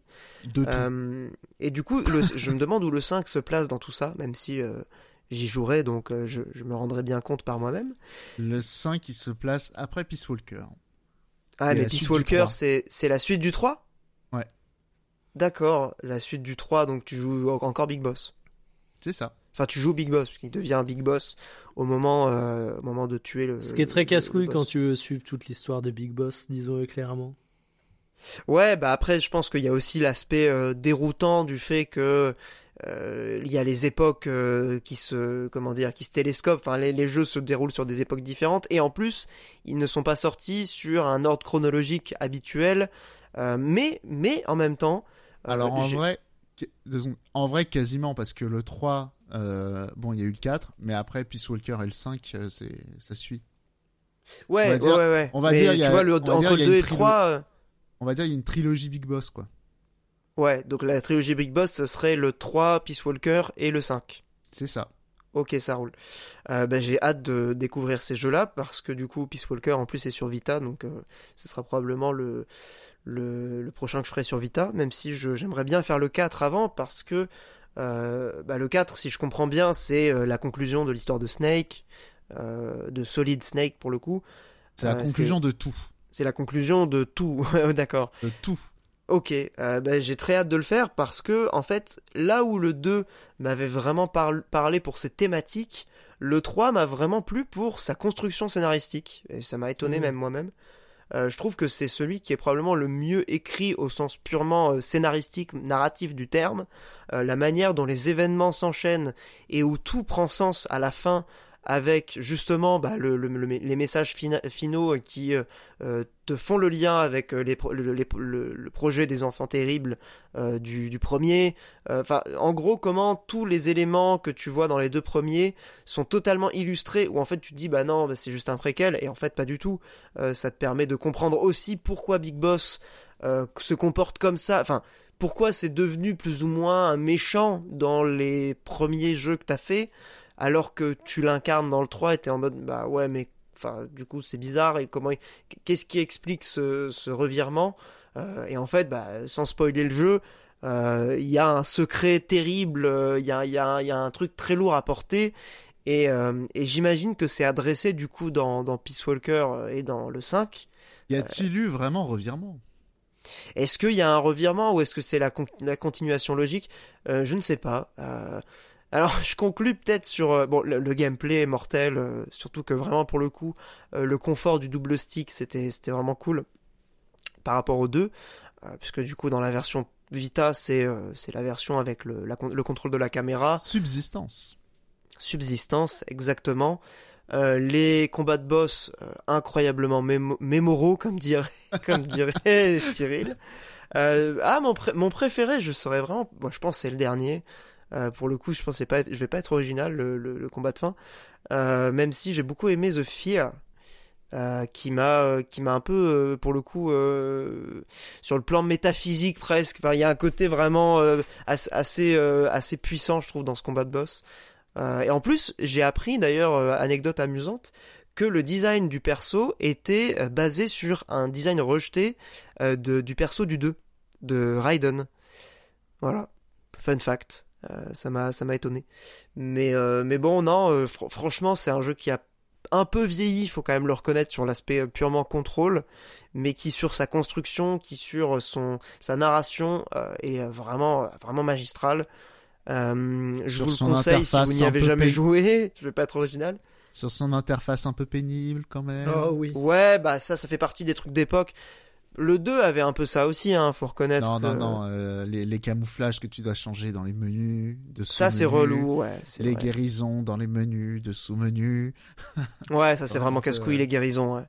Les Alors guérisons, sur- c'est peut-être le truc le plus relou du jeu. Alors que sur 3DS, tout ça se faisait sur le second écran. Ah ouais, du coup, d'où la version 3DS supérieure version. Je Ah oui, comprends mieux, ouais. Ouais, ouais, mais en même temps, euh, je pense que la découverte sur la 3DS aurait peut-être été un peu moins... Parce que bon, c'est quand même... euh, le jeu est quand même basé sur les cinématiques et tout. Sur 3DS, c'est un peu chum, j'imagine, euh, la 3D. Euh, donc bon, je... C'est le même jeu. Hein. Ouais, ouais, ouais, non, mais c'est le même jeu, mais c'est vrai que bon, il a, il a quand même un aspect très cinématographique. Et c'est vrai que la 3DS euh, avec son écran à 240p, euh, bon, je, je sais pas. Je, bon, je, je reconnais que le. Après, honnêtement, moi, je l'ai fait en facile. Et euh, c'est vrai que du coup, euh, j'ai peut-être un peu moins été euh, dans la pénibilité de devoir en permanence devoir me soigner, en permanence devoir guérir les trucs. Ah non, Même mais si tu- clairement, le, mode, le mode facile, ça gâche rien. C'est ça, ouais. Je pense que le mode facile est vraiment, vraiment cool pour découvrir le jeu. L'infiltration est quand même assez riche, même si je. En fait, je trouve que pour une première découverte, tout le côté gimmick que tu mentionnais dans nos échanges, Monique, il est pas très pertinent en fait parce que bah, pff, tu le fais de manière classique et après on t'explique ah bah oui ce boss tu pouvais le battre en passant ta console euh, en, euh, en en heure d'hiver enfin ou je sais pas quoi une connerie du genre euh, bah t'es content de le savoir mais en réalité euh, 99% des gens vont pas faire ça tu vois donc bon Bah, c'est- c'est rigolo mais ça apporte pas grand chose à l'expérience du jeu quoi Ah, complètement. Moi, pour moi, le côté gimmick du jeu, c'est euh, plutôt l'un de ses défauts. Hein. Ouais c'est ça pour moi ça, fait- ça ne va pas dans son dans, dans son pool de qualité clairement Parce qu'il y a, il y, a, il y a beaucoup de trucs cons, euh, de genre euh, tes rations qui sont périmées, tu les jettes aux ennemis, ils les mangent. euh, ils ont la vont faire- chiasse ah là là MDR faire- oui oui oui je connais Ils cette vont histoire faire caca, voilà. Il y a beaucoup de trucs. Il y a énormément de gimmicks comme ça qui. Comment dire qui, on va dire, qui donnent une illusion de gameplay systémique euh, au 3, alors que, bon, en gros, c'est que des scripts et c'est vrai qu'il y en a pas mal. des... Il y a plein de conneries comme ça dans MGS3. Ouais après Qui effectivement apportent pas euh, grand chose. Ça apporte pas grand chose, mais je comprends que à l'époque du jeu, euh, avec l'émergence de la culture internet et tout, le côté découverte de, de certains aspects un peu un peu amusants, un peu cachés, bah, le côté Easter eggs, hein, voilà tout simplement. euh, je comprends que ça ait un peu matrixé les gens à l'époque, notamment avec euh, la période. C'est vraiment le moment où ça devait exploser. Mais euh, mais honnêtement, en termes de d'expérience, je trouve que ça apporte pas euh, ça apporte pas grand chose au jeu quoi. Voilà. Ouais, le- les seuls easter eggs, on va dire que je trouve quand même euh, assez intéressants, c'est plusieurs ceux autour de The Sorrow, quand même que je trouve euh, plutôt bien vu. Oui. Ouais, c'est si tu ah, ça spoil du coup si tu me l'as dit mais euh, je les ai peut-être pas vus. Oh bah pas de ouf, mais par exemple si t'as fait le jeu sans tuer personne, vu que tu traverses le Styx, bah il se passe un truc particulier, D'accord, ouais, OK. vu que t'es pas confronté à tes péchés. Déjà, Euh, c'est moins long. Que- ouais, C'est clairement a- assez long, ouais. Il y a ça, et tu peux en mettre un terme aussi au truc en... avec une... euh, avec la pastille de cyanure. Si tu te fais mourir, Ouais, c'est ça. Tu attends un certain temps et euh, sur les temps de euh, où il y a écrit Game Over, les lettres elles tournent jusqu'à qu'il écrit Time Paradox. Et t'as le vrai Ah, mais Game c'est Over ce quand il y a boss-là, écrit Time coup. Paradox. ouais, OK. Mais si tu la retires au bout d'un moment, euh, voilà. Je croyais que c'était sur The End qu'il y avait ce, ce truc-là. Ok. Bon, bah écoute, je suis ravi de le savoir, même si euh, ça n'a pas vraiment eu d'impact sur mon expérience du jeu, euh, qui a été euh, globalement assez, assez euh, marquante, et je comprends que c'est un jeu qui est qui est ce statut, hein, enfin qui a ce statut pardon culte, euh, c'est c'est totalement euh, pas volé et totalement mérité quoi. Voilà, Metal Gear Solid 3, euh, je pense que c'est celui qui fera le plus consensus. C'est pas étonnant que ce soit celui qui est le plus cité aussi. Oui, c'est le plus apprécié, j'ai l'impression par tout le monde. hein. Bah ouais, parce qu'il y a vraiment. Pour le coup, c'est celui qui m'a le plus ému, étrangement, alors que pour le coup, euh, euh, Bah, c'est. c'est Tu vois, c'est il y a. normal, c'est normal, c'est celui qui a le plus de mélo sur la fin. Il Ouais, c'est ça. hein. Ouais, non, mais il est, il est réussi. Mais c'est étonnant qu'il réussisse bien là-dessus, parce que il a cette réputation quand même de truc série B à la con. euh, et en fait, euh, il arrive quand même à toucher, à viser juste euh, sur, euh, sur sa conclusion, notamment, qui est vraiment le meilleur passage du jeu. hein. Je, je me répète sans doute, mais c'est clairement le truc que j'ai préféré. Et du coup, bah, tous les artworks avec le champ de fleurs, bah, on les comprend qu'on a fini le jeu. Bah. Sur le, sur le côté série B, je suis... ça serait un long débat qu'on va peut-être pas ouvrir ici, mais pour moi, c'est vraiment pas de la série B, hein, MGS. euh, je, vous renvoie à la dernière vidéo de Bolche Geek. Voilà. Ah, je l'ai pas vu, mais du coup, il parle de c'est sur Metal Gear? Pas du tout, Sur mais euh, mais il parle de euh, non, c'est sur Everywhere, Every truc All At Once là, et euh, Ouais, le truc des Oscars. Je l'ai vu, je l'ai vu, du coup. Et euh, non, il parle justement de, de rapport au premier degré, à la postmodernité et tout ça quoi. Ah, d'accord, dans ce sens-là, ouais. Euh, ouais, ouais, ouais. Non, mais quand je dis série B, c'est juste, euh, enfin, euh, c'est pas dans le sens second degré, hein. C'est juste que c'est globalement pas des jeux ultra. euh, si Je- tu les prends purement bien. sur l'écriture, c'est pas hyper bien écrit, mais. euh, J'entends bien, mais c'est voilà, je disais on va pas faire le débat, mais très rapidement, c'est juste que je trouve qu'on a beaucoup trop vite tendance à parler de nanar et de second degré et de de rejeter le sérieux sur euh, beaucoup de trucs. Ah, ouais, Notamment- ouais, ouais, non, ça, je suis pour le coup très d'accord avec ça. Mais euh, Notamment Resident Evil. Ouais, bah Resident Evil. Mais pour moi, c'est pas que. Enfin, quand je dis série B, c'est pas que c'est pour se foutre de la gueule du jeu. Hein. C'est juste que ça fait partie d'un certain nombre de codes euh, de, on va dire, de genre. C'est purement du. Bah, on pourrait dire du, du genre, tout simplement, du, film de genre, du jeu, du jeu inspiré de, de codes de genre. Euh, c'est pas forcément que c'est euh, de second degré ou, ou rigolo parce que oh là là, c'est un nanar. C'était pas dans ce sens-là que j'entendais. J'entendais ça. Mais voilà, Metal Gear Solid 3, euh, c'était donc la conclusion de mon petit périple sur ce jeu. Et maintenant, va falloir que je euh, télécharge un émulateur PS3 pour pouvoir faire le 4, parce qu'il n'est pas disponible euh, sur PC ou des plateformes modernes.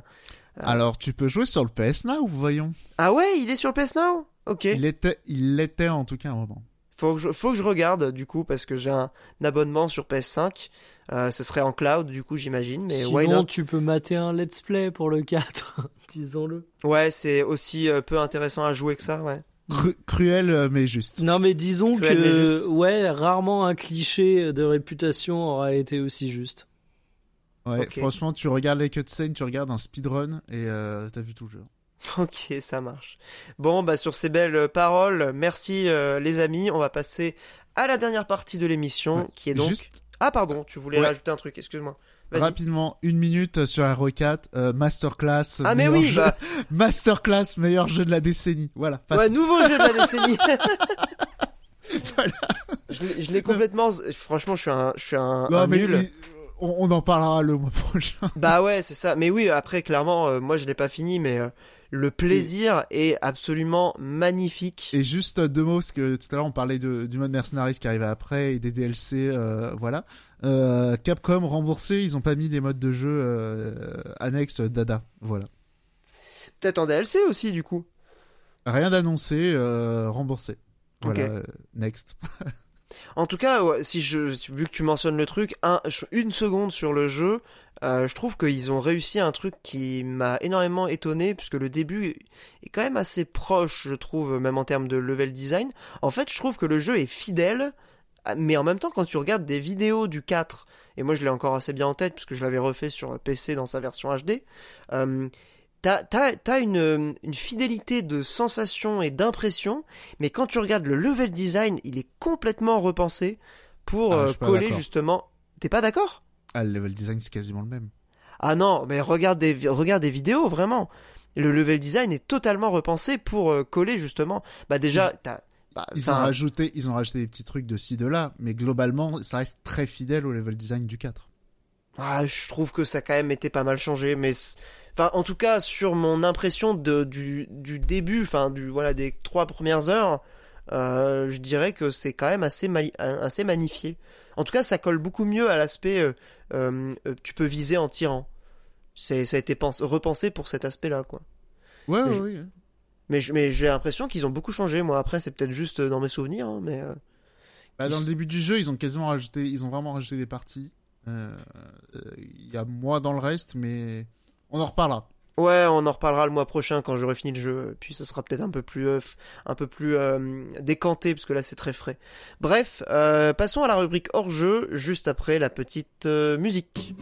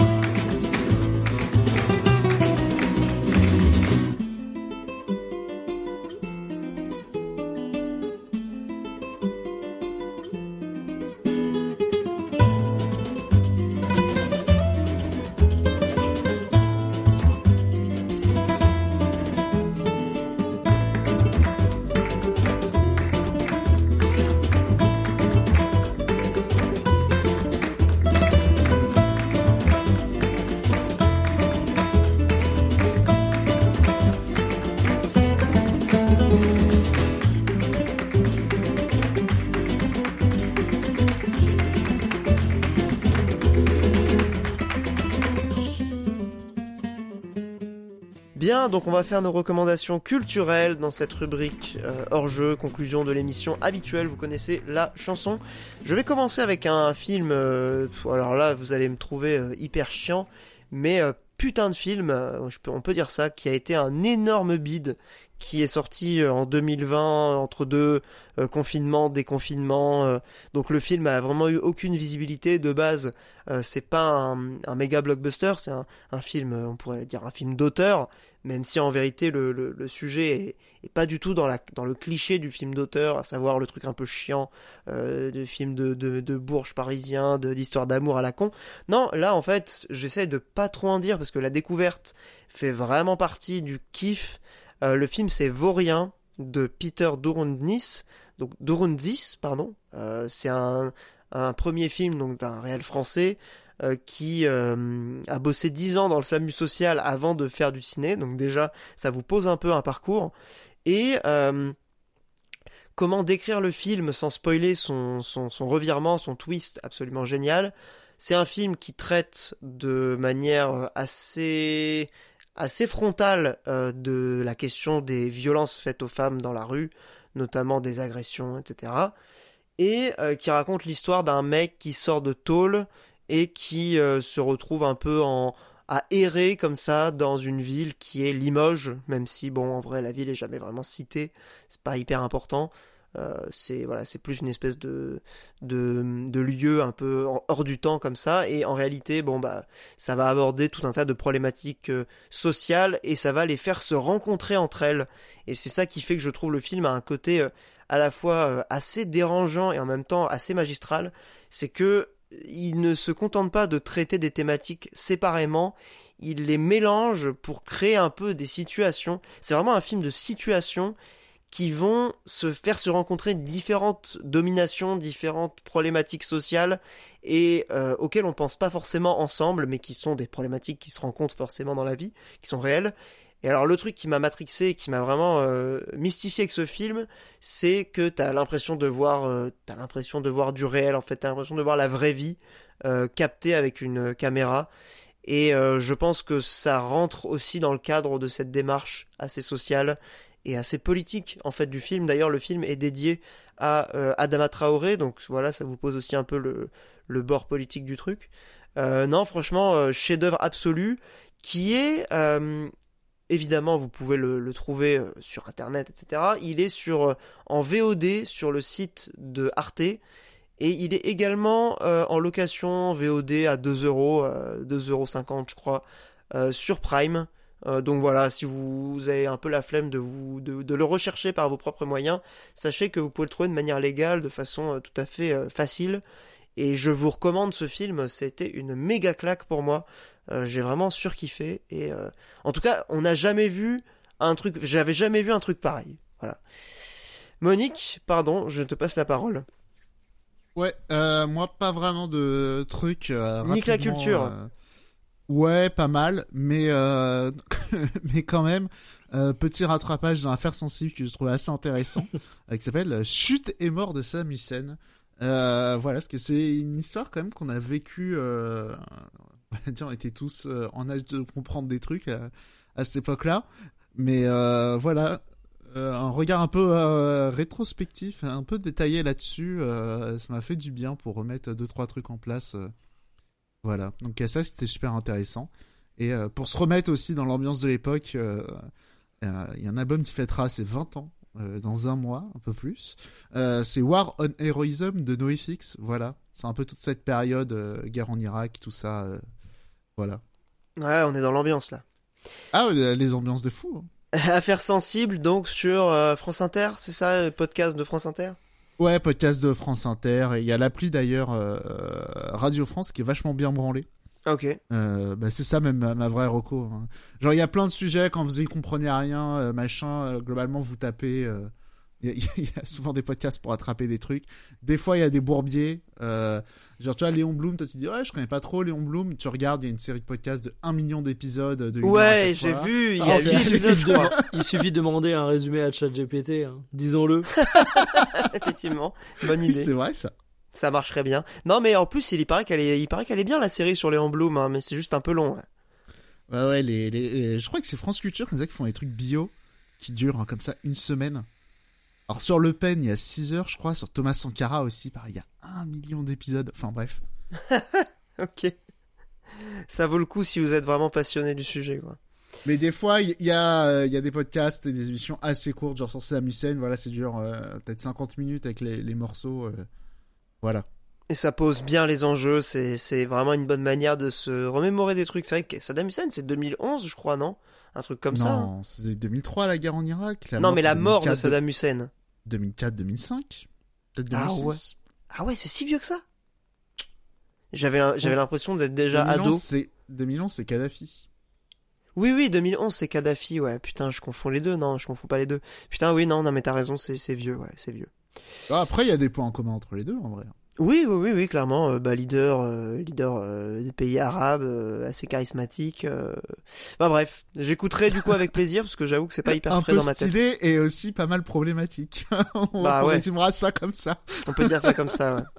Mikael, pardon, je te passe la parole pour Oui, ta reco. Je vais vous parler d'un film que j'ai été voir hier, euh, qui s'appelle Sage Homme, réalisé par euh, Jennifer Devolder, si je dis pas de bêtises, qui est un film qui raconte euh, l'histoire d'un étudiant en médecine qui rate son concours alors que c'était euh, la dernière fois qu'il avait le droit à une tentative et qui du coup choisit de, de tenter la passerelle en commençant des études de sage-femme des études qui euh, doivent durer deux ans et oh là là, what surprise! Ça raconte comment bah, finalement ce jeune homme va se prendre de goût euh, pour ce métier de sage-femme et c'est plutôt intéressant parce que derrière ces airs de de films que tu vois venir avec ses gros sabots sur pas mal de sujets parce que oui c'est un jeune qui est mis dans un milieu de femmes euh, oui c'est un jeune qui vient de quartier populaire donc forcément t'as le côté c'est pas facile de gérer tes études euh, dans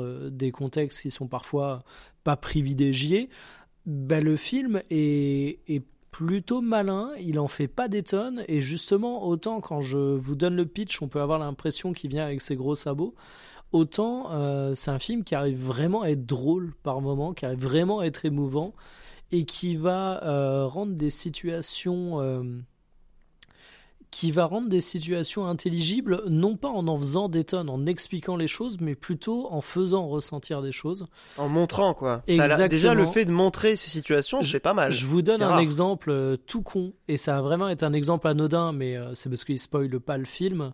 À un moment, il y a un, un accouchement, c'est plutôt logique vu le sujet du film, euh, qui est particulièrement relou parce que le mari de la femme veut mettre ses chansons préférées du Lara Fabian extrêmement fort, et forcément, ça dérange la sage-femme pendant son taf, et il y a une situation stressante, et euh, elle ne fait qu'une remarque sur la musique, mais par contre, la musique est insupportable dans la salle de cinéma.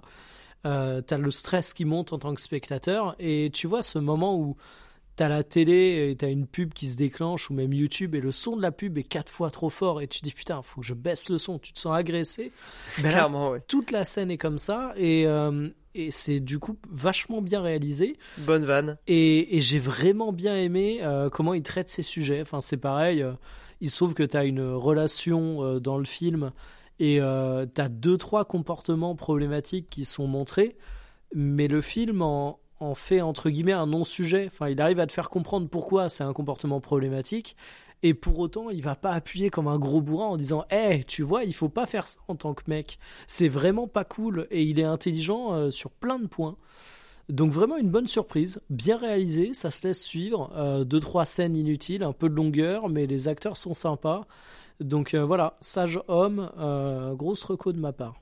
Bah cool parce que visiblement euh, il a l'air d'être plutôt apprécié aussi donc euh, ouais franchement c'est enfin je- je- j'ai un peu un a priori sur le cinéma français en général et c'est vrai que là euh, ces derniers temps je découvre des trucs qui me font un peu reconsidérer mon avis euh, Je t'avoue que j'y euh, allais, à- ouais, pitch euh, un peu social, cinéma français. ouais Euh, ouais, j'avais peur aussi. mais mais c'est ça et en fait euh, bah, il y a parfois des bonnes surprises donc euh, bah clairement merci Mikael j'irai le voir avec grand plaisir en plus j'ai un abonnement de cinéma maintenant donc euh, bon Et bah bravo les films de Bobo, hein. Personne pour parler du John Wick. si je l'ai vu aussi le John Wick Je suis en train de me rattraper plus- les John Wick, moi je les avais jamais Mais vus, je l'ai vu au ciné. deuxième. Mais tu sais que je l'ai vu Day One en plus, Monique. Mais bon, en fait, je- j'imagine que le film a pas besoin d'une reco parce qu'il est déjà tellement euh, mis en avant. Mais c'est un putain de kiff. Hein. C'est pas mon préféré, mais putain, il est méga stylé. En plus, il y a une partie à Paris et il y a des idées de ouf. Tu l'as vu aussi, euh, Monique? Ah non, non, le, moi le meilleur John Wick de toute façon c'est RE4, euh, voilà. En plus, c'est- pas con comme euh, comme comme analogie. Euh, tu verras, il y a des cutscenes un peu John Wickisantes. Mais passons. Non, mais c'est vrai que John Wick, moi, je, je surkiffe. Et globalement, euh, les trois m'avaient beaucoup m'avaient beaucoup plu. Putain, le, Le, 2, il me 4, tombe des c'est bon. euh, T'as aimé, toi euh, Tu rattrapes ça euh, Ah, j'ai vraiment beaucoup aimé le premier, Ah, mais c'est- c'est kiffant. hein. Mais j'aurais peut-être pas dû enchaîner avec le deuxième. Parce que le deuxième, je me suis... là, je suis au milieu du film, j'ai coupé, ça me faisait chier. Mais je pense qu'enchaîner les deux, c'est c'est une formule c'est- un peu kiffante, mais où, où faut pas enchaîner en fait. À- Ouais. Avis, avis iconoclaste, parce que normalement tout le monde dit le premier oui bon, mais alors que le 2 c'est le plus sucé. Ah non, mais c'est Eh ben- vraiment le côté la, la, la formule en trop, tu vois. Je Moi, je que- préfère le premier, hein, clairement, euh, c'est mon préféré de, des quatre. Ah ouais? Ah ouais, ouais, ouais, c'est clair. Bah, en fait, ce que je trouve vraiment que déjà le premier, il a ce côté euh, vraiment brut de décoffrage, tu vois, simple. L'histoire, c'est un mec, on lui a buté son chien, il va se venger, il va défoncer tout le monde. Non, mais c'est trop bien, genre je kiffe ce côté très simple. Et en plus, bah, il y a l'effet de surprise. Moi, j'ai découvert le premier avant les autres, forcément, et euh, évidemment, bah putain, euh, il y a quand même, euh, y a quand même des idées de ouf. Le 2, il a des bonnes idées. Le 3, il a des bonnes idées. Le 4, il a des bonnes idées. Mais t'as moins l'effet de surprise. Et je pense qu'effectivement, enchaîner les, les 4 d'affilée, c'est un peu indigeste. C'est vraiment des, des, des expériences de, de, voilà, de ciné d'action vraiment cool. Mais euh, bon, ça brille pas forcément par le scénar. Donc c'est pas forcément ça qui te donne envie de continuer. Euh, mais ouais, moi, c'est mon, mon premier, c'est le préféré, mon, mon préféré, c'est le premier. Et c'est pas effectivement l'avis euh, le plus euh, commun, mais euh, bon. Ouais, mais je, je suis étonné. hein. Moi, j'ai bon, pas d'avis. hein. euh, Encore une fois, moi, c'est juste la formule. Je pense que je vous reparlerai du 2 dans 6 mois quand je l'aurai vu dans un bon contexte, quoi. C'est moi mais- qui c'est moi qui serais le snob un peu euh, euh, en mode ouais, le 2 le 3 c'est quand même les plus esthétiques le travail Ah oui. des lumières ça a plus rien à voir Ça, c'est juste. idées de mise en scène quand même euh. Bah, le premier, il a déjà des idées de ouf, hein. franchement. Ah, euh. quand même il y a- y a- je trouve quand même qu'il y a un sacré glow up sur le 2 et le 3 mais bon Ouais, ouais, ouais, ouais, mais il y a plus de budget aussi, tu vois, donc euh, bon. Ça, on va dire que ça, ça rentre dans ses frais le truc, euh, mais bon, on va pas lancer le débat sur John Wick. euh, De toute façon, si vous aimez ça, mais il faut juste souligner un truc quand même pour conclure euh, cette partie et cette émission euh, par la même occasion, c'est que ça à John, cause d'une vanne à la con hein. mais vas-y Non, bah c'est pas une vanne. c'est que John Wick, dans le paysage cinématographique du blockbuster d'action, il a quand même cette, ce, ce bon goût et cette, ce côté vraiment satisfaisant de voir autre chose que des explosions en numérique et euh, des, des super-héros, même si j'aime bien les Marvel, qui ont tendance à me saouler ces derniers temps, mais globalement ça me dérange pas.